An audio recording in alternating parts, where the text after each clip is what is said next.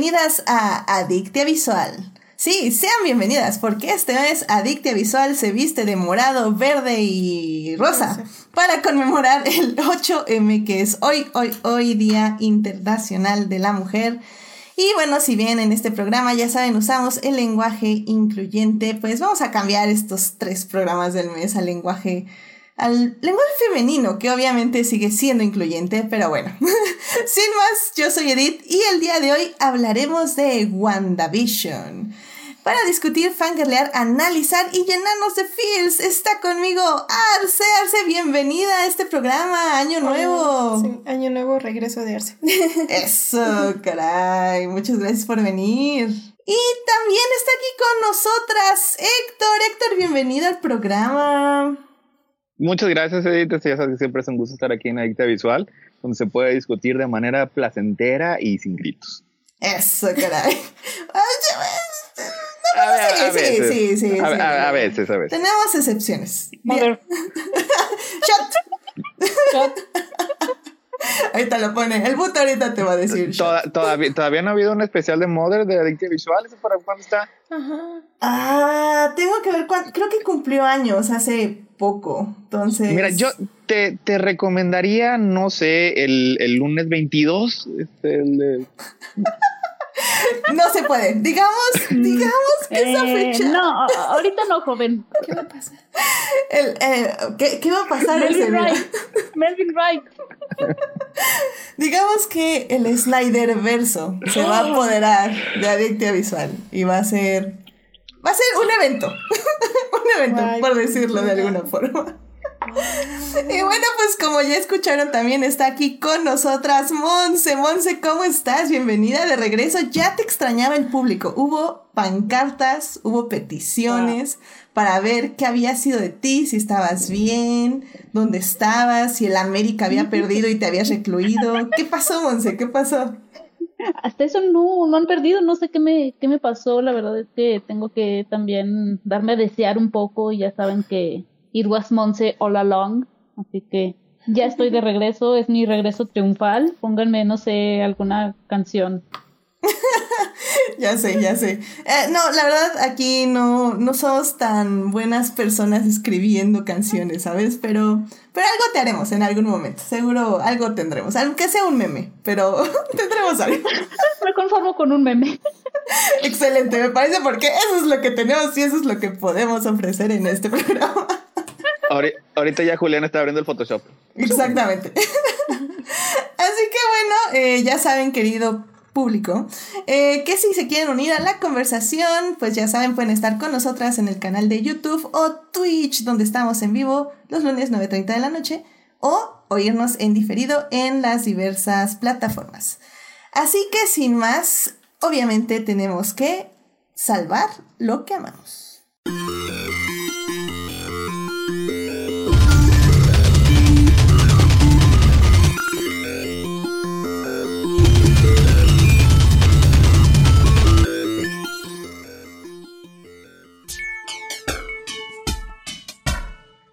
Ya estamos aquí para salvar lo que amamos, así que Arce, ¿qué te gustaría compartir con el público?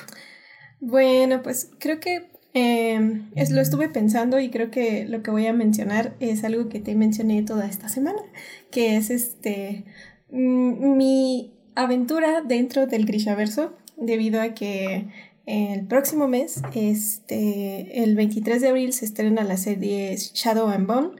Y para mi sorpresa, este parece que se, eh, ha sido un producto bastante cuidado y ha sido un producto este, del que la escritora, la escritora está muy orgullosa y este, bueno, el Grishaverso es un universo de YA este, que nació por ahí del 2012 y mi, mm, mi primera experiencia con este mundo fue, este, fue la duología de Six of Crows y Crooked, Crooked Kingdom.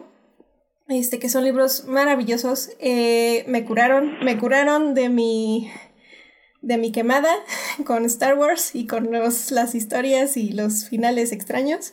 Este, son seis personajes que, que llevo, uf, que llevo el corazón, la verdad, se quedaron ahí. Y recientemente leí la primera trilogía, que es Shadow and Bone, y este, pues puedo decir que esta autora este, no le tiene miedo a los personajes son likeables. No tiene ningún interés en que sus personajes sean algo agradable todo el tiempo. Este, y eso presta para personajes muy interesantes y también este como que influye mucho en los arcos de del avance de los personajes.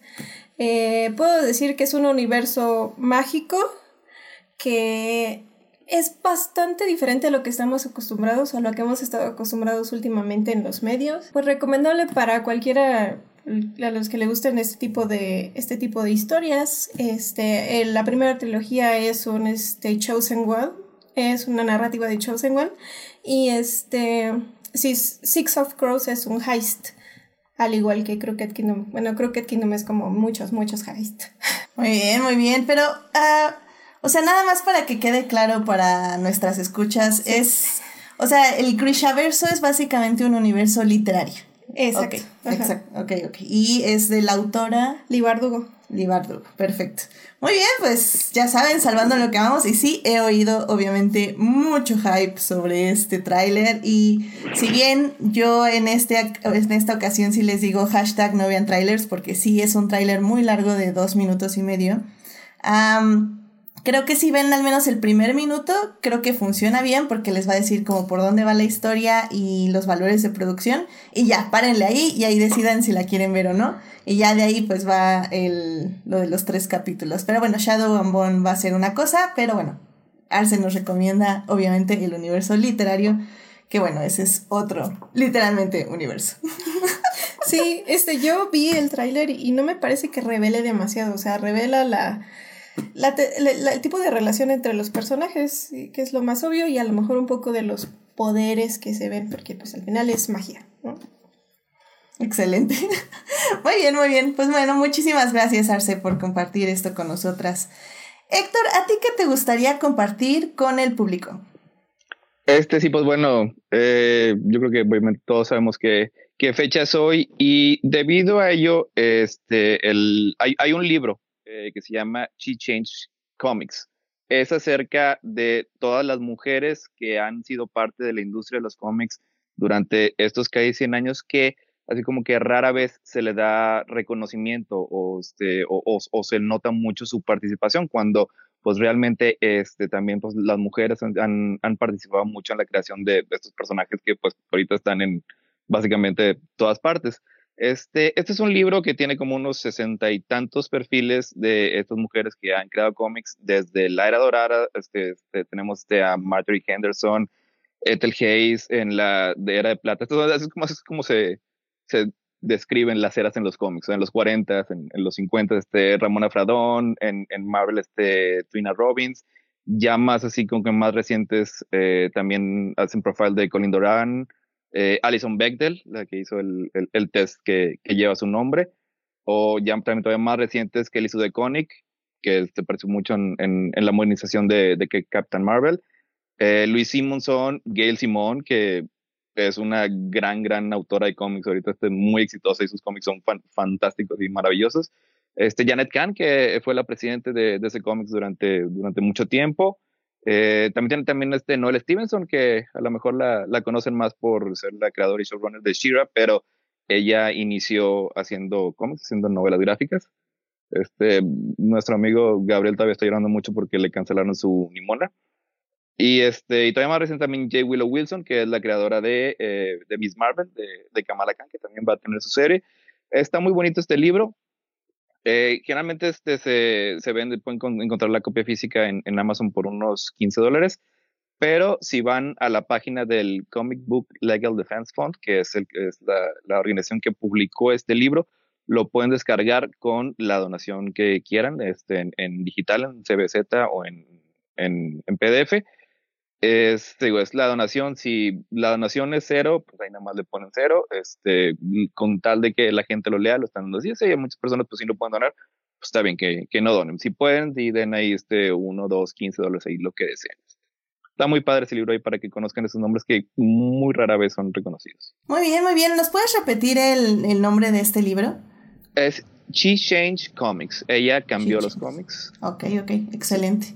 Perfecto, y pues obviamente ya saben, les vamos a dejar el enlace ahí en el Facebook y en el Twitter para que puedan ir a leer este, este libro y pues checarlo y pues como dice Héctor bien, si está en sus medios, pues donar algo, porque creo que a mí me encanta ese tipo de iniciativas porque digo, hay, hay gente eh, que pues no conoce el trabajo de las artistas, entonces es, es padre porque puedes ver un preview, decir, no, ¿sabes qué? Sí, efectivamente sí me convence y confío en su trabajo y regresas y puedes donar, que es casi siempre lo que yo hago, tengo que, tengo que confesar, pero, pero sí, sí está padre. Así que si pueden, pues donen y pues muchas gracias por la recomendación, Héctor. Está muy padre, está muy padre digo, son, son, son nombres este, muy interesantes que sí, sí han contribuido mucho y, y la verdad sí como que, que rara vez las la mencionamos y tratamos de mencionar un poquito más. Excelente, muchísimas gracias, Héctor.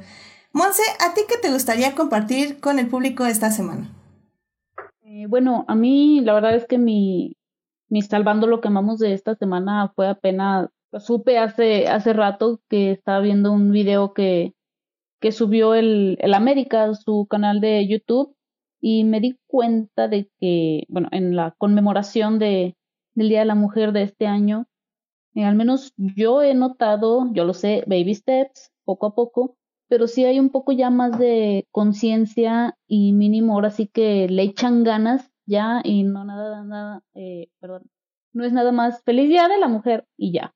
Eh, por ejemplo, esto que, que subió la América fue un video así con, eh, con jugadoras, con la directora deportiva, una jugadora de, de Holanda, eh, incluso jefa de prensa, de marketing, de digital, todo esto, eh, platicando de cómo es ser mujer en, en este submundo tan, tan machista que es en, en México el, el fútbol, ¿no? O sea, bueno, el deporte en general siempre lo ha sido, pero ni se diga el fútbol. Entonces sí me gusta ver que no todos, pero sí hay ya varios equipos que han, han ido tomando más, más conciencia en cuanto a todo esto. Eh, también creo Pumas ayer eh, hizo algo con el equipo femenil, eh, Tigres creo también, entonces sí, lo repito, son pasitos de bebé, pero es algo que si me hubieras dicho hace tres, cinco años, no, no te lo creo que hubiera, que se dedicaran más de una hora a hablar de, de esto. Incluso el club, bueno, yo con el que estoy más, más al pendiente es con el América, pero ya se unieron con ciertas dependencias de, eh, de gobierno para instruir, para aprender también todos los equipos desde fuerzas básicas, es decir, desde que tienen 13, 15 años sobre todo lo por lo que estamos, estamos peleando. Sí, como bien dices, Monse, creo que Ah, sí, baby steps, que, que, que bueno, es, es como dicen, o sea, intentemos no ver el vaso medio vacío. Sí, yo, es lo que yo estoy haciendo, la verdad, porque te digo, o sea, si me hubieras dicho hace cinco años, o sea, estos son pasos, pasos enormes. Ya sé, ya sé, es como el año pasado, este, nosotras con la Fórmula 1, ¿no? O sea, es como, sí. ah, este, ok, este, ¿cómo, ¿cómo era la iniciativa? We Race as One, hashtag Black Lives Matter, todo, y este año es como, ah, ya no vamos a usar ese hashtag, por, ni el símbolo que pusimos, por razones. Entonces como, oh, los odio tanto, pero que duró un año y eso lo agradezco profundamente, supongo, maldita sea. Así que sí, es bueno y hay que aplaudirlo, pero obviamente no hay que dejar de exigir, que eso es lo importante, ¿no? No, no, no, eso, eso, hay que seguir exigiendo y obviamente hay que ver estos videos hay que apoyar, porque si un ven que no vemos, si no apoyamos, van a decir, ¿para qué? Exacto, eh, al final del día son empresas y lo que quieren es eso, es engagement. Entonces vamos a, vamos a darles ese, eh, esa interacción para que vean que hay gente interesada en, en este granito de arena que están poniendo, ¿no? Sí. Muy bien. Muchísimas gracias, Monse, por compartir esto con el público. Y bueno, pues ya para cerrar, este, mi salvando lo que amamos, eh, obviamente tiene que ver con el día de hoy. Eh, el día de hoy, pues, hubo estas marchas por, para conmemorar el Día Internacional de la Mujer.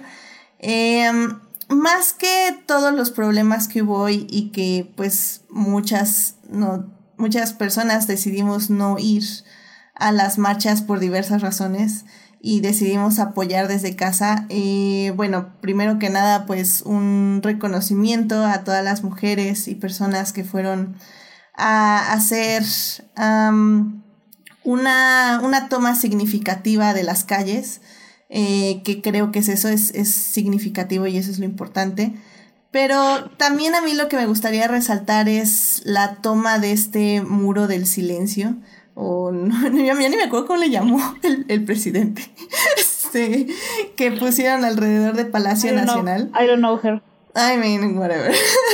Pero bueno, lo que me encantó y lo que me encanta de todo esto es cómo tomamos estos símbolos, porque al final del día ese muro era un símbolo, un símbolo de no nos importa, un símbolo de no queremos escucharlas, no queremos verlas, no queremos que nos molesten. Y lo que hicieron las diversas artistas y manifestantes y performers es que lo tomaron para hacer eh, un muro donde escribieron todas las víctimas de feminicidio. Y llevaron flores, llevaron pancartas, llevaron pañuelos y la verdad es que eh, en lo horrible, en el aspecto de que pues significa algo triste y algo doloroso, es algo a la vez algo hermoso y, y creo que es eso. Y creo que de hecho vamos a hablar mucho en esta serie de cómo ambas cosas se van de la mano, ¿no? El dolor y la felicidad. Y, y pues eso a mí me dio, me dio mucho gusto ver lo que hicieron con este muro. Eh, las feministas y todas las mujeres que fueron a, a poner ahí su granito de arena. Y, y pues ya, nada más creo que lo tenemos que ver y aplaudir y apoyar sobre todo. Y pues seguir esto porque no solo es el 8 de, de marzo es este movimiento, sino que es todo el año. Así que pues sigamos adelante y pues sigamos con manifestándonos de, de las de la forma que podamos hacerlo. Así que bueno, pues con esto llegamos al final de esta hermosa sección y pues obviamente ya podemos ir a hablar de series.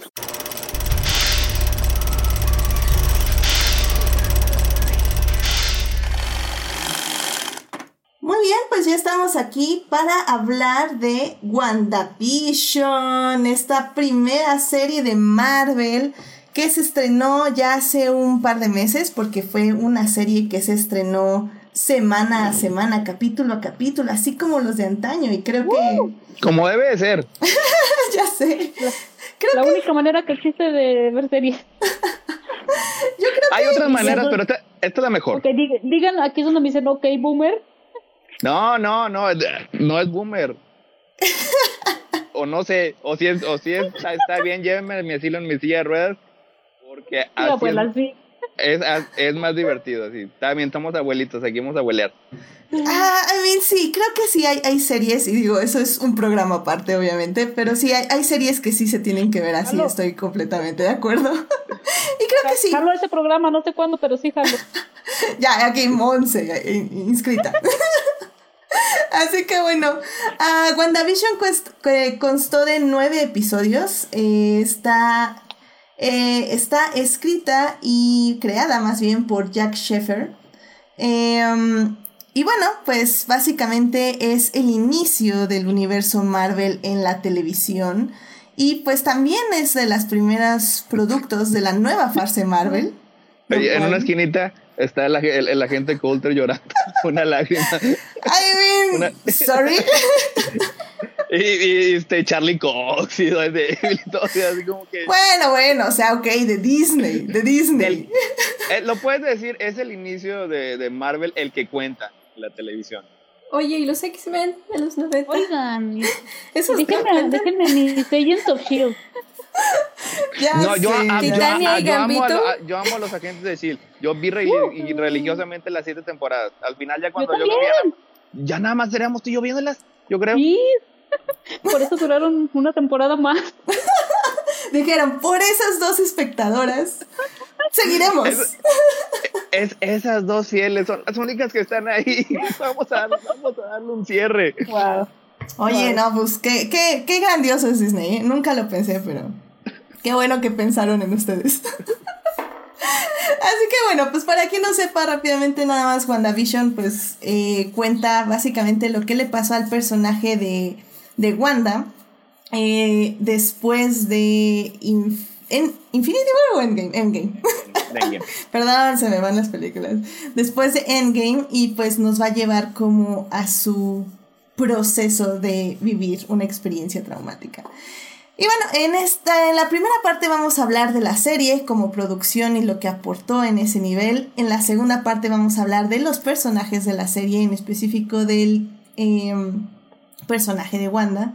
Y en la tercera parte vamos a hablar de este extraño debate de dónde está la delgada línea entre las expectativas del fandom y las teorías del fandom y lo que tiene que entregar el show. Así que bueno, sin más, vámonos a la primera parte. It is not a donut hole, but a smaller donut with its own hole. And our donut is not a hole at all. Muy bien, pues ya estamos aquí en la primera parte de este programa para hablar de WandaVision, la serie que se estrenó en Disney Plus.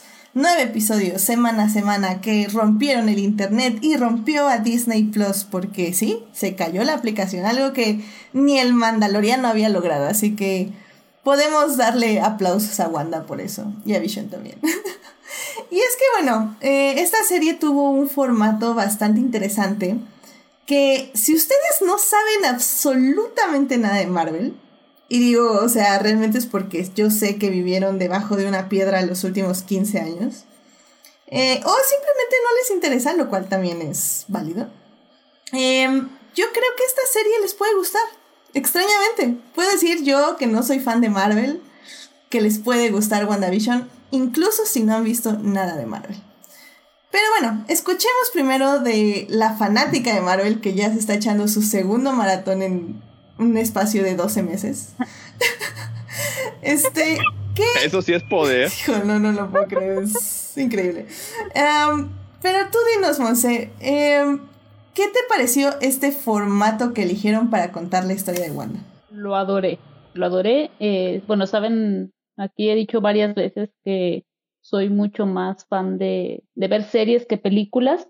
Entonces, desde que vi el formato que iban a tener de, de sitcoms, eh, de estas comfort series, eh, dije, amén. O sea, esto parece que va a ser lo mío. Yo llegué esperando algo muy divertido y al principio sí, después no. eh, pero la verdad me gustó mucho este formato, eh, empezando desde que lo que mencionabas hace un momento, que son capítulos semanales, que yo pienso que también depende el tipo de serie. Unos sí son para binge watching, otros son para semanal. A esta serie creo que le ayudó mucho que fuera eh, capítulo, capítulo semanal. Creo que la serie va de, de menos a más. Sí, Sí, sí, sí, definitivamente. Ah, bueno, no sé.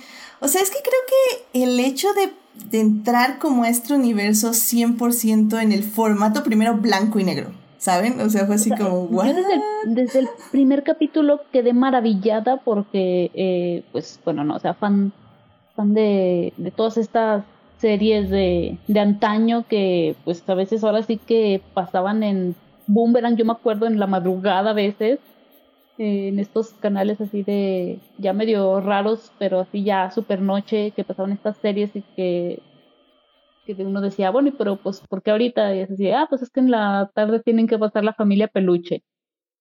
Eh, pero sí, yo, yo quedé maravillada desde el primer capítulo, dije, o sea, y qué carisma, qué eh, entrega de tanto de Elizabeth Olsen como de Paul Bettany, sobre todo en el segundo capítulo, yo quedé maravillada con con el carisma de Paul Bettany, yo así de, ¿seguros que es británico?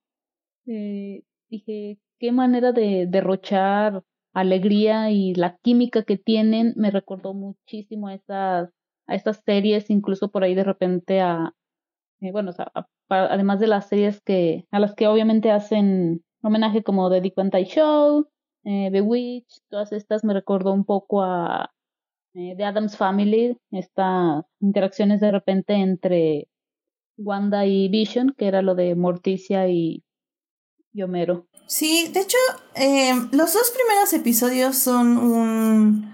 homenaje eh, justo a dos series que ahorita se me fueron el nombre. La primera, ¿cuál es? Dick Van Dyke. Es The Dick, The Dick Van Dyke Show y la Y segunda The- es The Witcher. The Witcher.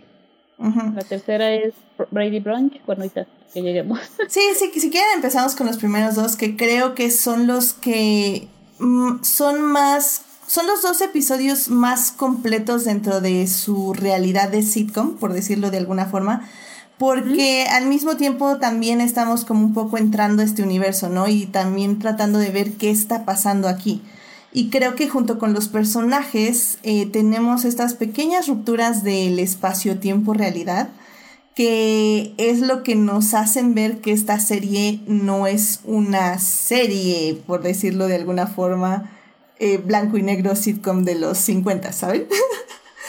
y creo que hay mucho poder en estos dos primeros episodios, o sea, como bien dices, Monse, la estructura, las actuaciones, wow, o sea, las actuaciones, en serio, yo no sabía que estos actores tenían rango y, y la verdad fue un gran descubrimiento. Eh, No, no, deja de, deja de eso. Eh, yo una vez leía que, de- eh, no me acuerdo quién dijo que es mucho más difícil hacer reír que hacer llorar, eh, como, como actor obviamente. Y la verdad es que sí tienen razón y es lo que comentaba, que yo no esperaba a un Paul Bettany con esta energía que me hiciera reír tanto. ya Es que sé. soy, soy un poquito así como que no sabía que eran tan buenos actores. Lo digo con todo el cariño. O sea, es que mira, o sea, Marvel no les da mucho rango, por decirlo de alguna forma. Y, y descubrir en esta serie que no solo, o sea, más bien descubrir el rango en esta serie, creo que fue muy refrescante en muchas formas. No sé tú cómo sentiste eh, estos dos primeros episodios, Arce. Yo pues puedo decir que lo que me orilló a verla fue que en el fandom de Twin Peaks este, empezaron a, a postear muchos memes y muchos, este, muchas teorías y muchas similitudes. Y dije, bueno, vamos a darle oportunidad porque pues yo no soy anti-Marvel, pero la verdad sí han sido pocas las películas de Marvel que realmente me han, me han satisfecho. Y este, que es muy diferente a los cómics, ¿no? Y entonces, eh, al ver los primeros dos capítulos me di cuenta que tenían este feeling como de uncanny, como de misterio, como de qué diablos está pasando, como de que algo, hay algo muy oscuro detrás de toda esta fachada, de como conformidad y de confort sobre todo. Y esta imagen como de, de cosas graciosas y cosas como que no tienen mucho sentido. Este... Y sí, eh, eso fue lo que me atrajo, lo que me mantuvo viendo la serie fue que desde el principio se veía algo oscuro atrás. La Ay, parte de la escena, la, la, la, la escena que se atraganta, este, así me recuerda también un poquito a, a Twin Peaks. Sí. Fíjate que yo más que Twin Peaks eh, vi, lo sentí más tipo de Twilight Zone mi- eh, meets Truman Show, algo así. Mm, claro, claro, con este sentido como que en la misma realidad hay una realidad que todos están, eh, saben, y pero que todos están de acuerdo de mantener, ¿no? Sí, o sea, como que Este, están conscientes. Exacto. La comparación con, con Twin Peaks viene que directamente, pues, lo- Lynch y Frost este, utilizaron la, esta sensación de, de conformidad, esa sensación de eh, cierta actitud americana y cierta, cier- la atracción que tiene la población de ese país precisamente por las sitcoms. Entonces presenta una sitcom que, que empieza a debrayar en lo oscuro detrás de este tipo de series y de lo que tiene que pasar en estas series para mantener a la, a la gente mirando la televisión. Y este, por eso es está directamente relacionado con lo que está presentando WandaVision. Wow, o sea, podemos decir que WandaVision es Twin Peaks Light. No, Twin Twin Peaks ese es Disney. Riverdale. No Ah. sé, no sé. Ya no me meto ahí. Pero digamos Twin Peaks Disney. Twin Peaks Disney. Ok, ok, ok. Me gusta, me, me gusta, me gusta este análisis. O sea, porque digo, al final del día, y es algo que les decíamos desde que inició WandaVision en este programa, Y, les dije a Monse y le dije creo que a Gina en ese momento, prepárense para una tragedia, porque evidentemente esto iba a ser una tragedia. Y no fue. Ah. Le, debes una, disculpa a Disney. Ah, no, no lo fue. No, no lo fue. No fue una tragedia, ok. Pero tampoco fue bonito, estamos de acuerdo. o sea. Dentro de lo que cabe y esperando que en el futuro ocurran cosas más bonitas, se podría decir que es relativamente feliz. Porque, pues, no solo si, que, si, si estás felizmente casada es un feliz, es un final feliz, ¿sabes? Las, el, el, el atravesar el duelo y el crecer a través del duelo es muy feliz también, you know? Sí, sí, completamente de acuerdo. Y nos estamos yendo a la segunda parte. Y, y lo sé, pero Bien, terminemos la onda de la producción y obviamente vamos a discutir eso porque sí, estoy completamente de acuerdo. Como decía al inicio, en la tristeza puede haber felicidad, aunque parezca extraño. Pero, pero bueno, eh, regresando un poco a la producción rápidamente para cerrar ya esa sección. Creo que, como decíamos al inicio de estos dos episodios, este, dieron como este homenaje a las series de los 50. Luego tuvimos otros dos episodios que eh, homenajearon a. Ay, este. El 3 fue Brady Bunch, el 5 fue Malcolm y el 6 Modern Family.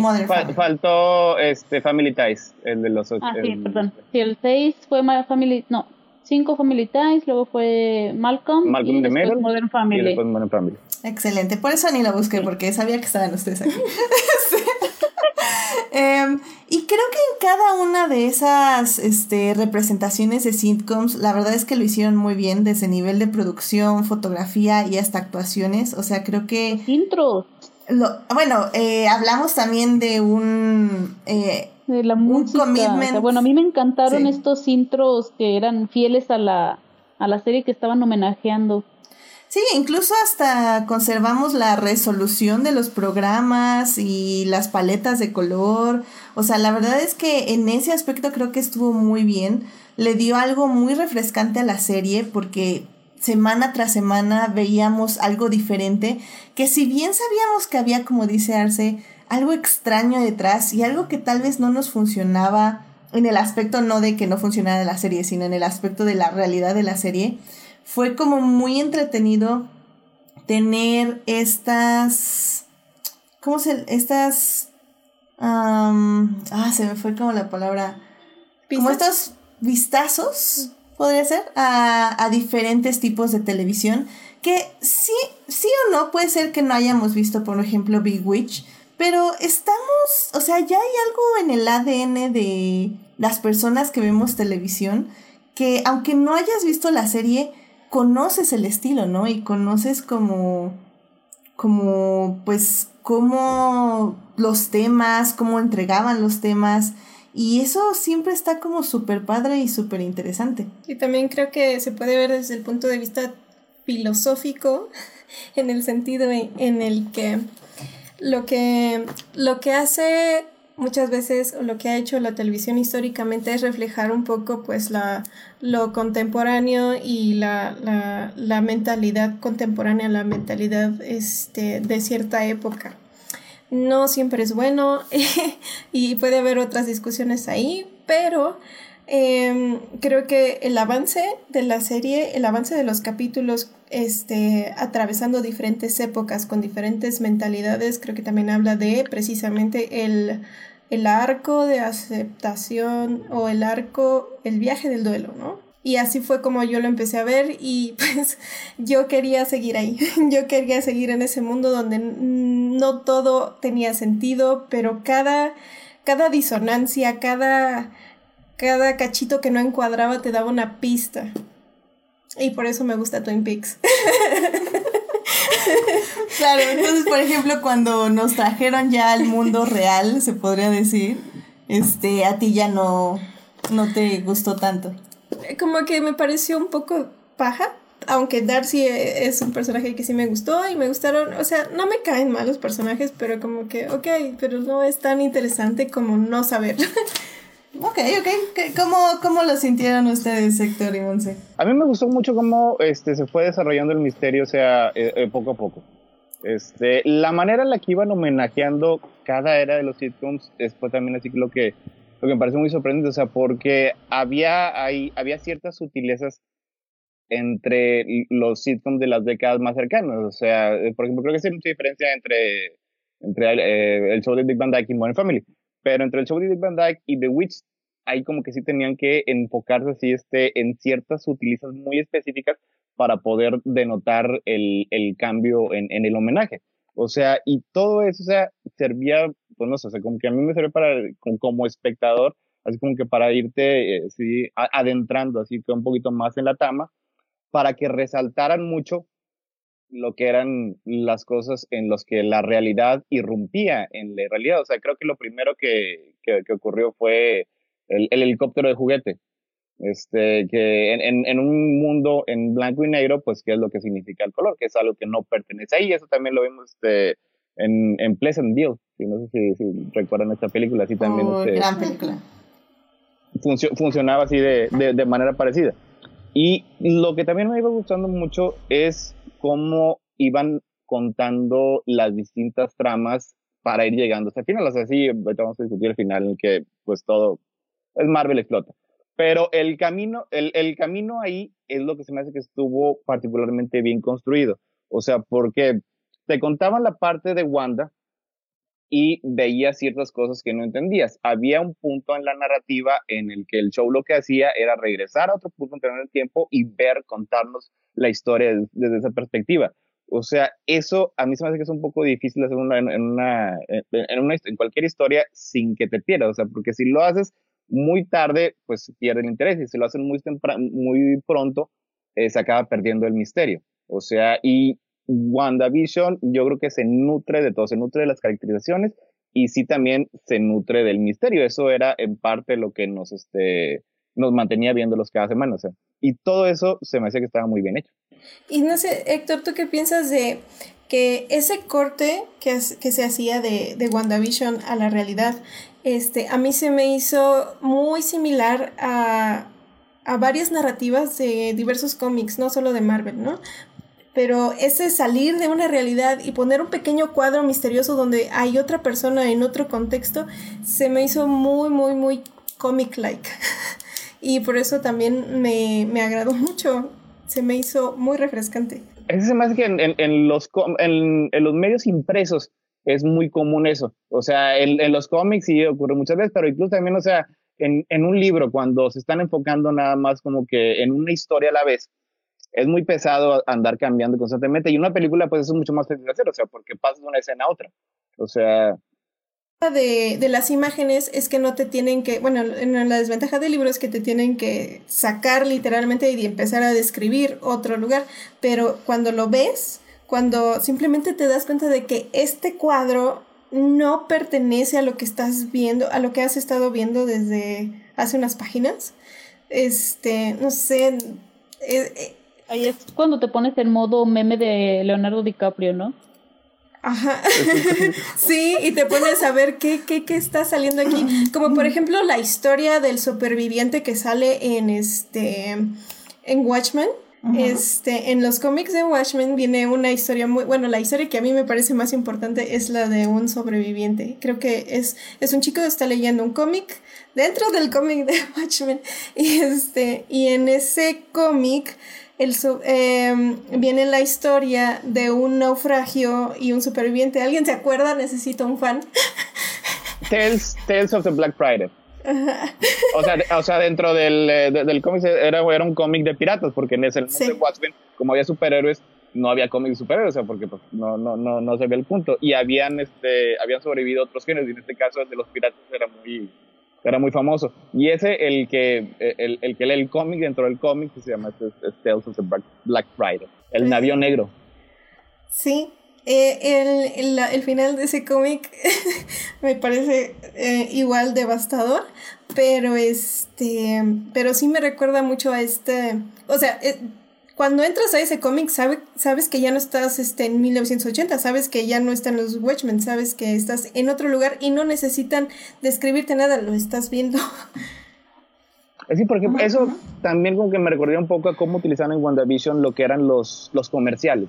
Exacto, exacto. Porque el, el, todo Tales of the Blackfire eh, este, es, es, es, una metáfora, una analogía de lo que está ocurriendo en, en Watchmen, el en el cómic principal, solo que... Bueno, por eso, la, este, bueno, ya el mes de pasado, pero a, lo mejor la primera mitad de Watchmen me saltaba un poco esa parte hasta que te diste cuenta que uno eso estaba, eso está hablando de la historia, eso es importante. Uh, confesiones. A, y te regresabas a leerlo pero igual así es lo que funcionan aquí los comerciales, o sea, porque igual son, son pura metáfora, o sea, y te está comentando algo acerca de la historia que a lo mejor no queda, no queda claro inmediatamente, a menos de que, pues, si ya hayas visto las 238 películas de Marvel, así como Monse, que las de Cames. Y otras cosas no quedan claras hasta después, como... Hasta que termina la serie ahorita estaba este, preguntando el significado del, del, tiburón. Pues eso, mm, cuando, cuando sale el, el, el, el comercial, pues no sabe, no sabe, lo que significa. Pero ya ves el final y ya sabes lo que significa. Sí, es una, una serie que puede hacer rewatch fácilmente. No, y de hecho también los comerciales, cómo estaban adaptados a la década a la que estaban homenajeando, ¿no? Por ejemplo, ese del tiburón se me hizo a mí muy tipo eh, Nickelodeon, algo así. de, así de los que te gustan. Sí, así anuncios que no tienen sentido y dices, ¿eh? y los de los 50 y 60 estaban bien sexistas, de que la mujer debía estar en la cocina. Sí. Exacto. Sí, de hecho, a ver rápidamente, eh, voy a ir al chat, em, porque este Nas que creo que es Jimena, ¿verdad? Es Jimena, sí. Es Saludos, Jimena. ¿Por qué no estás acá, Jimena? Yo me pregunto. ¿Por qué está Héctor? no, no es cierto. Este, voy, voy y me cambio. Ay, bueno, eh, Jimena nos está diciendo que bueno, que la serie también le recordó al estilo de I Love Lucy. Eh, Melvin dijo que, que, mucha gente tiene metidos I Love Lucy por alguna razón extraña. Em, y bueno, Jimena le contestó que sí, ella ha visto I Love Lucy y Big Witch. Em, ah, ella vio más I Love Lucy y Big Witch que el show de Dick Van Dyke aunque le encantaba el actor. Em, y bueno, eh, también justamente estaba hablando Sofía Sánchez de los comerciales de cada época. Eh, Melvin decía que no entendió el de la plastilina, que estuvo muy oscuro. y que bueno, que dice también Jesús Alfredo, que gracias también se pasó a saludar aquí en el, en el vivo, él casi siempre nos escucha diferido. Pero bueno, Jesús Alfredo decía que ver comerciales sí le sacaba de ondas, pero que le dieron, le sacaba de onda, pero que le dieron un buen toque. Uriel mencionaba al tiburón, que también está ahí en el chat, gracias Uriel.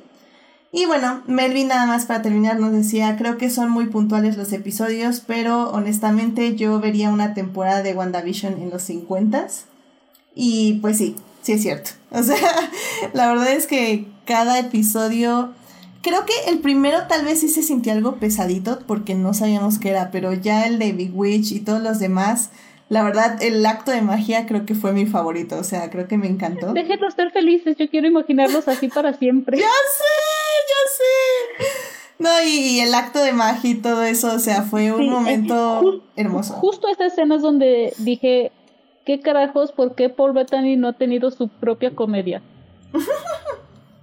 ya sé. Ya sé, ya sé, sí. Ahí creo que se vio mucho ese factor. Pero sí, creo que como dicen, em, la serie sí tiene mucho de que... ¿Cómo se dirá? Em, mucho que analizar después de un rewatch, tiene muchísimos detalles que ver y que no necesariamente, y digo esto vamos a analizarlo ya en el tercer bloque, pero que no necesariamente tienen que ver con el universo Marvel, sino tienen que ver más bien con, las propia, con la propia serie. Y creo que eso es muy valioso.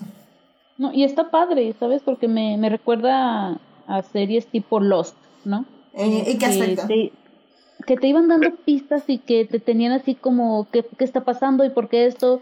Y luego te regresabas dos capítulos y, ah, o sea, e, eso a mí fue lo que se me, se me hizo padre, o sea, de que, como dices, o sea, dejando todas las teorías de un lado, este, obviamente tres capítulos después entendías por qué ciertas cosas pasaron en el capítulo uno, por así decirlo.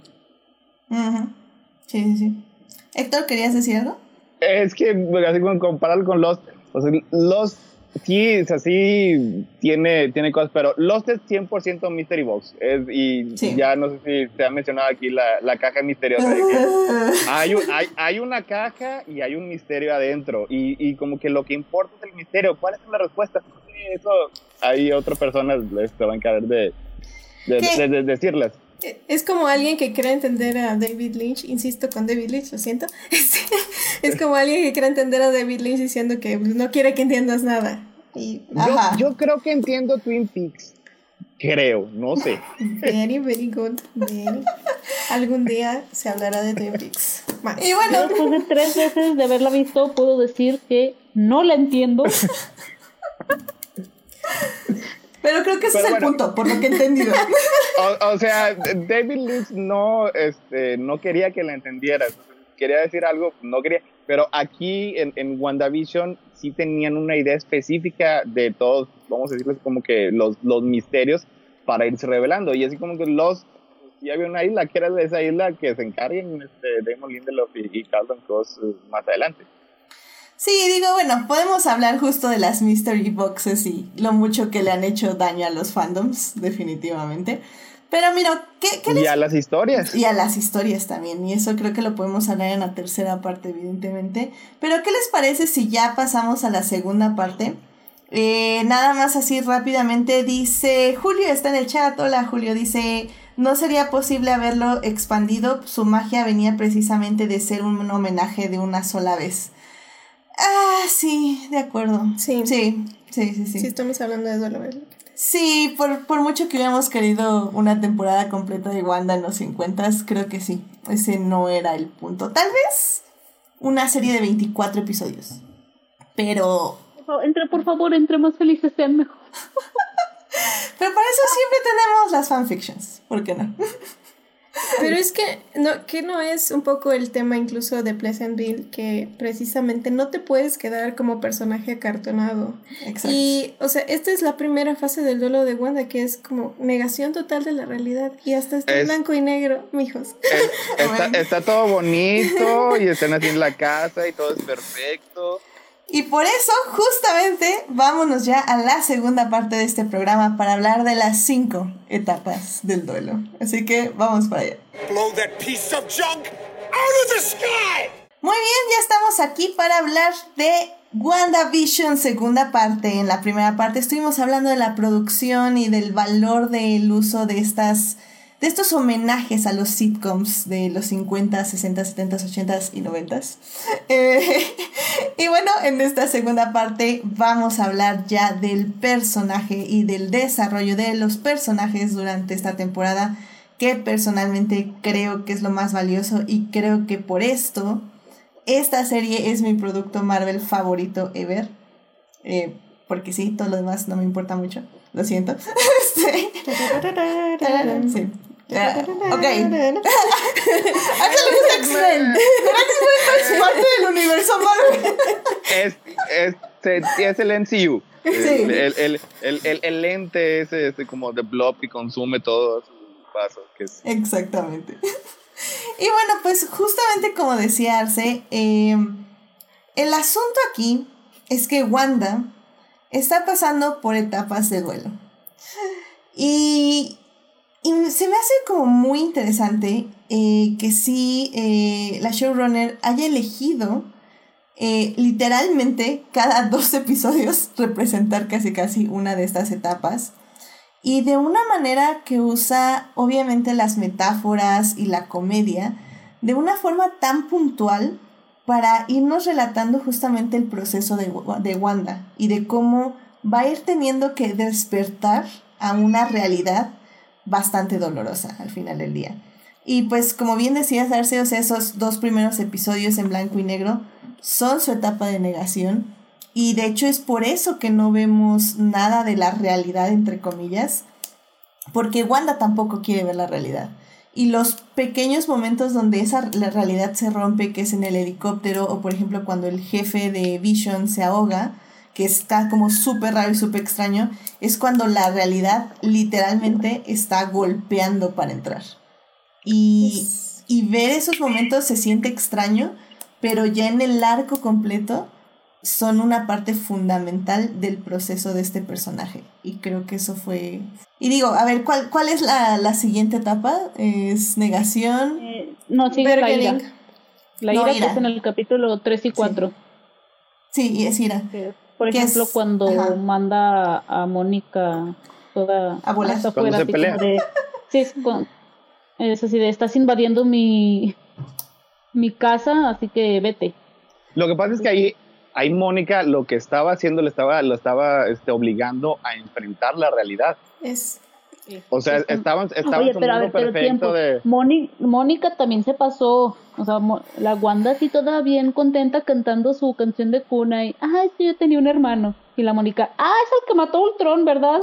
Espérate, Bueno, ten un poquito tacto también, Mónica. o sea, al final del día Mónica también estaba despertando, ¿no? Porque Sí. también estaba bajo el Sí, sí. hechizo de Wanda. Pero sí, estoy de acuerdo, sí fue un golpe de realidad muy duro. Y sí, fue justamente en ese capítulo donde vemos justamente la ira. Luego es aceptación. No, perdón, no, No, perdón, bargaining. perdón. Bargaining, que sería. nega- no, no es- negociar. negociar. Negociación.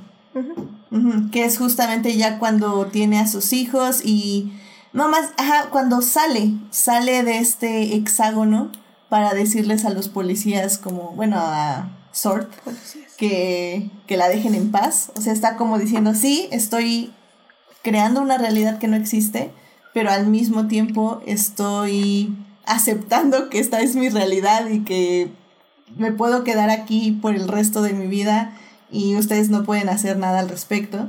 Que también fue un episodio bastante impresionante, de hecho. Eh, luego que sigue... eh, ¿De las etapas?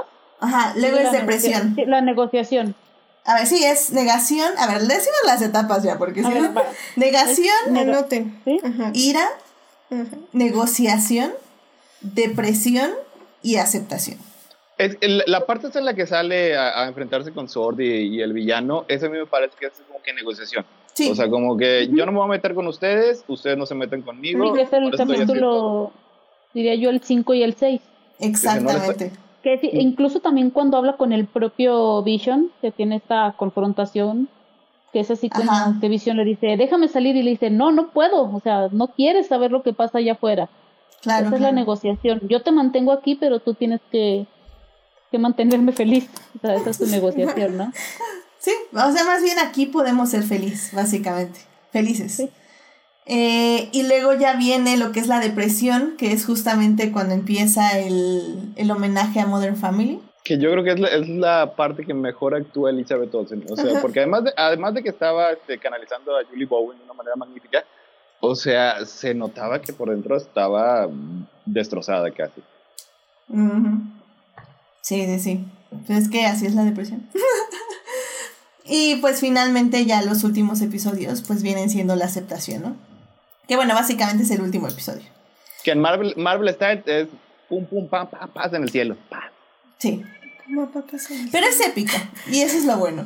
Está bien padre. Sí, hubo, hubo eh, eh, vi gente que se quejó de eso, pero La Eh, gente sigue- se va a quejar de todo. Yo ya aprendí hace mucho que gente no se enfoquen en los que se quejan, céntrate en lo que tú disfrutas y encuentra gente que disfrute lo que tú disfrutas.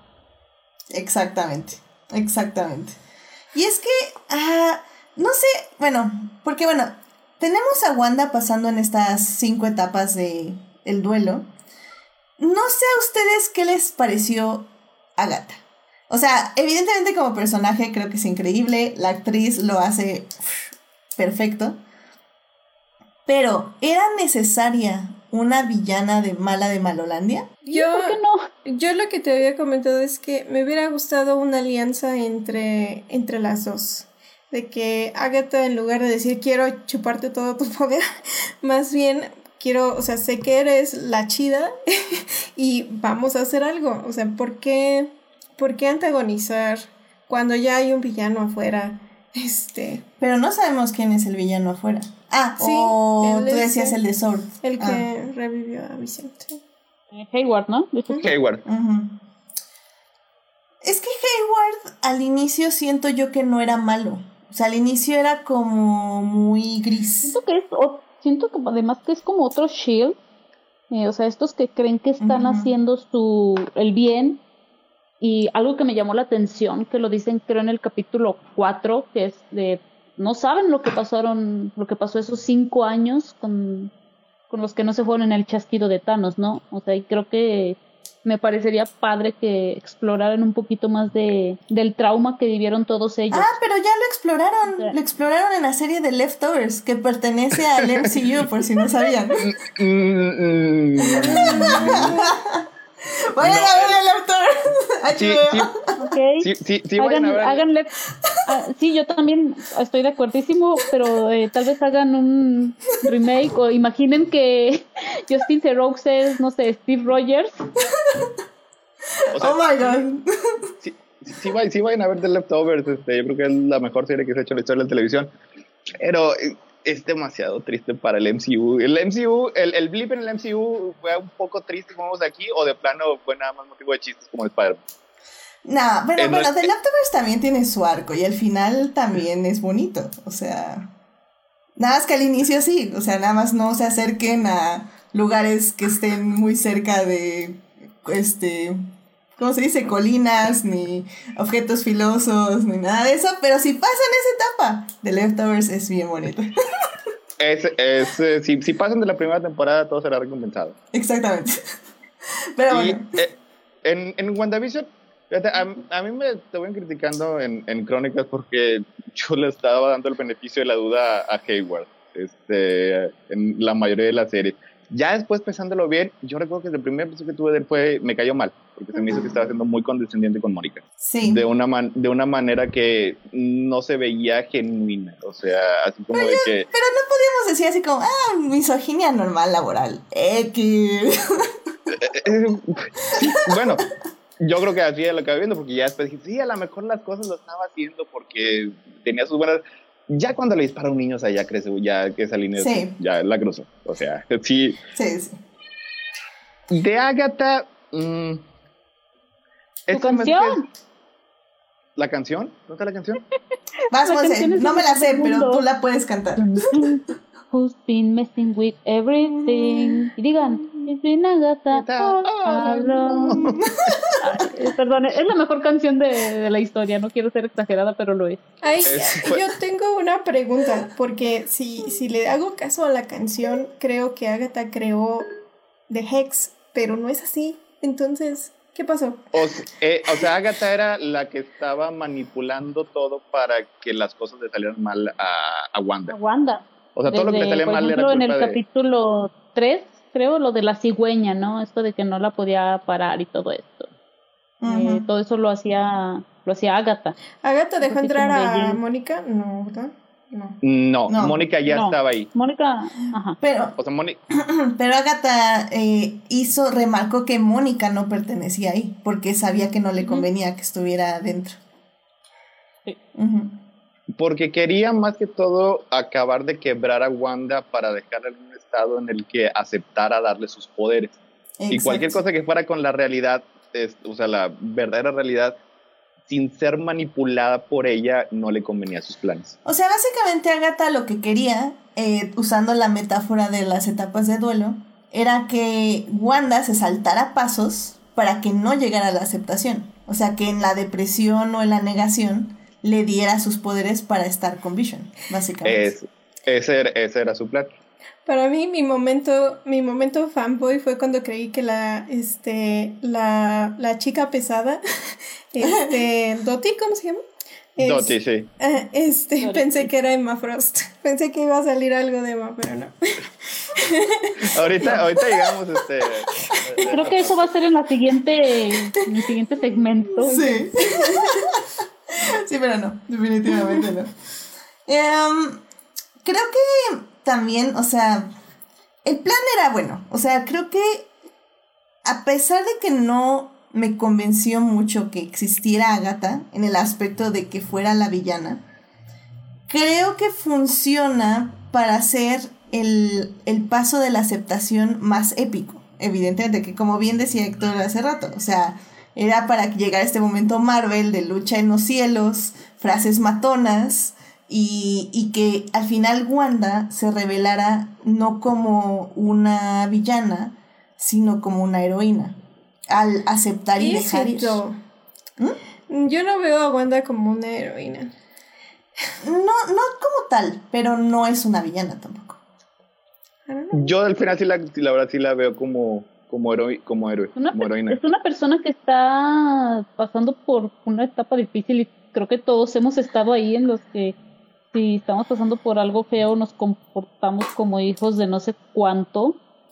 Sí, pero o sea, al final Wanda ya acepta eso y dice, ay, ups, sí la regué. O sea, ahora sí que se da cuenta y creo que yo creo que esa es la delgada línea entre el ser héroe y ser villano, ¿no? Sí, pero no cuenta cuando ya cruzaste esa línea y regresarte. sí la regué. No, pero no me refiero como que a un villano como absoluto y estático, sino que la verdad, o sea, ok, como dices, eh, todos pasamos por malos momentos y hacemos cosas que no haríamos en un buen momento, pero creo que, como dices, hay una línea muy clara cuando abusas de alguien más y ella, sin saberlo o sabiéndolo, este, cruzó esa línea y si hay cosas que redimir, o sea, Sí, no hay que redimirlas. Yo no tengo la necesidad, la necesidad de que se rediman, pero la bruja escarlata es un personaje gris. Es, no, es, no es precisamente una heroína. Es a lo que voy.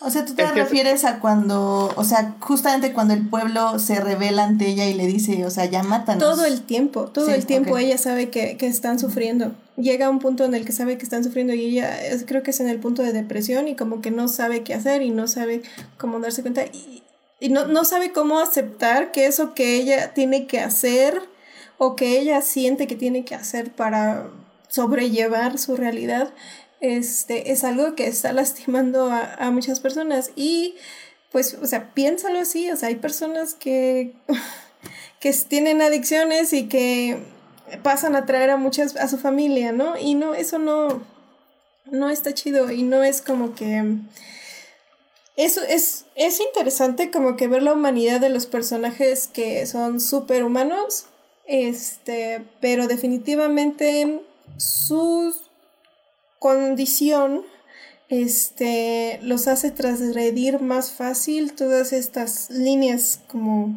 como decimos, de, de, la, de la decencia. Este es, es, es, es, una crítica que, que, que, he visto al, al, final de la serie y sí, más o menos sí estoy de acuerdo, porque al final Wanda básicamente no, no sufre consecuencias por sus actos. O sea, sí durante que son días o, semanas manipuló a estas personas en contra, de en contra de su voluntad. O sea, de una manera que eh, sí fue bastante terrible y al final, ups, sorry, me voy volando. O sea, ¿qué es lo que se requeriría para resarcir sus acciones? Yo no creo que sea necesario resarcirlas, solo, o sea, como el tipo de personaje que es la bruja escarlata, creo que es, es, así, va a pasar a atraer a muchas personas y precisamente por eso no es exactamente una heroína, es una fuerza, es una fuerza para ser reconocida, ¿no? Es, es, un, es, es alguien poderoso y es alguien que no se rige bajo las mismas leyes que, que los seres humanos. Pero fíjate que esto también, al menos yo la veo también como, eh, sí, es una, antes que nada es una historia de duelo, de aceptación, incluso una historia de amor, pero creo que también es la historia de origen de la bruja escarlata, de cómo pasa de ser Wanda Maximoff, sí, una historia de cómo pasa de ser Wanda, de ser el supuesto experimento, a ser la bruja escarlata. No sabemos la transformación y cómo van o va aumentando su poder y ella ahora sí que ni en cuenta por estar sumergida en su propio mundo literalmente. Y ahí también me gusta como la, la narrativa de que a veces tienes que aceptar este, las partes que no son precisamente heroicas y suaves y pulidas de ti misma, sino que uh, aceptar tu crueldad, aceptar tu, este, tu violencia, tu capacidad para ser para ser violenta y, no estar segura de si te arrepientes de haber hecho algo en contra de alguien, ¿no? Es, es, una, es una exploración de la condición humana también y más bueno, a mí me gusta verlo. más fuera de que si es moral o no es moral, este, me gusta ver este tipo de personajes que aceptan lo negro dentro de ellos y que, o sea, aquí Wanda está aceptando, ok, yo hice esto, como que, sorry, me voy volando, pero pero soy así de chida, ¿no? y, y sorry. Sí, creo que hay, hay algo de eso en... Eh, porque tengo así frases matonas de la serie. Y creo que... Creo que hay algo de eso en el momento que Wanda dice... Um, Maybe I already am a villain. Eh, no, cuando dice I don't need you to tell me who I am, no necesito que tú me digas quién soy, porque efectivamente es un momento donde ella decide básicamente aceptar todo lo que es sin importar lo que está sucediendo, o sea, lo que digan de ella, o sea, eh, la gente de ahí de, de Westview puede decir que es una villana, la gente de Shield puede, digo, Sword puede decir que es una villana. Eh, Vision puede decirle que no es. O sea, al final del día. Es ser villano. Es posible. no, sí, sí, pero al final del día es como ella diciendo: Yo soy quien soy y de aquí yo me voy a construir sin importar lo que ustedes digan de mí, de quién soy, si soy la bruja escarlata, si no lo soy, etc, etc. O sea, yo me construyo desde aquí. Y Pero al final ella acepta quién es, ella acepta que es la bruja escarlata y, y, acepta todo el poder que viene con, con eso y, y toda la oscuridad que viene con ese poder. Pues sí, o sea, al final del día creo que es interesante. O sea, creo que el, el, asunto aquí siempre es como los personajes no tienen que ser, y sobre todo los personajes femeninos, no tienen que ser solo una cosa, sino que pueden hacer muchas cosas al mismo tiempo, que también es parte del proceso de duelo. Eh, parte del proceso de duelo es darte cuenta que no eres una emoción, o sea, que no puede ser solo tristeza y no puede ser solo felicidad. O sea, al final del día tenemos este hermoso, hermoso momento que yo sé que Monse ahorita va a empezar a llorar conmigo. Donde... Por favor, no empieces. Si es el discurso de Vision. Efectivamente. Vision es una máquina de decir es, Ese capítulo fue donde yo dije, no esperaba, yo esperaba cualquier cosa de esta serie de Marvel, pero no esperaba que me dejara destruida emocionalmente. y bueno, yo lo, lo dije, creo que lo, lo tuiteé, ya no supe llegó, llegó en un momento en el que lo necesitábamos, creo que la mayoría de las personas del planeta, que en el último año hemos perdido a alguien que nos hemos sentido, pues, pues como nos hemos sentido, ¿no? Creo que ya pasamos por muchas cosas en todo este último año y escuchar eso sí, al menos a mí sí me, me pegó muy más de lo que hubiera esperado. Sí, o sea, tenemos, híjole, es que en serio que Vision, en serio se, esa database está cañona, ¿eh? o sea, porque digo, la primero, la frase, ¿no? Que es la de, que, but what is grief if not love persevering? De, ¿qué es el, qué, ¿Amor? No, no, es grief, es, ah, ¿qué, es el dolor? ¿Qué es el dolor si no el amor perseverando. Oh my god, date un tiro, qué gran frase. De hecho hubo un meme, ¿no? De que eh, cuando escucharon esa frase, este, todas las escritoras se dieron un tiro porque, maldita sea, nos ganaron. Pero... Me sacó de onda, la verdad. Está, está muy cañón. O sea, neta que en cuanto la vi, así como que mi cabeza como que empezó a girar y dije. No voy a llorar, no voy a llorar, no voy a llorar. Y bueno, evidentemente creo que la frase a la que me iba a referir es justamente cuando eh, Wanda le dice a Vision, ¿no? De, eh, You are my sadness and my hope, but mostly you are my love. Tú eres mi tristeza y eres mi esperanza, pero más que nada eres mi amor. Y, y creo que es eso, o sea, parte de la aceptación en el proceso de duelo es es aceptar que tienes todas estas emociones, es aceptar un pasado de felicidad con un presente de angustia y de depresión, con un futuro incierto. Y, creo que ese discurso final, esos últimos momentos donde One Day Vision están juntos, ay Dios, no sé, es, es tan cañón y está súper bonito.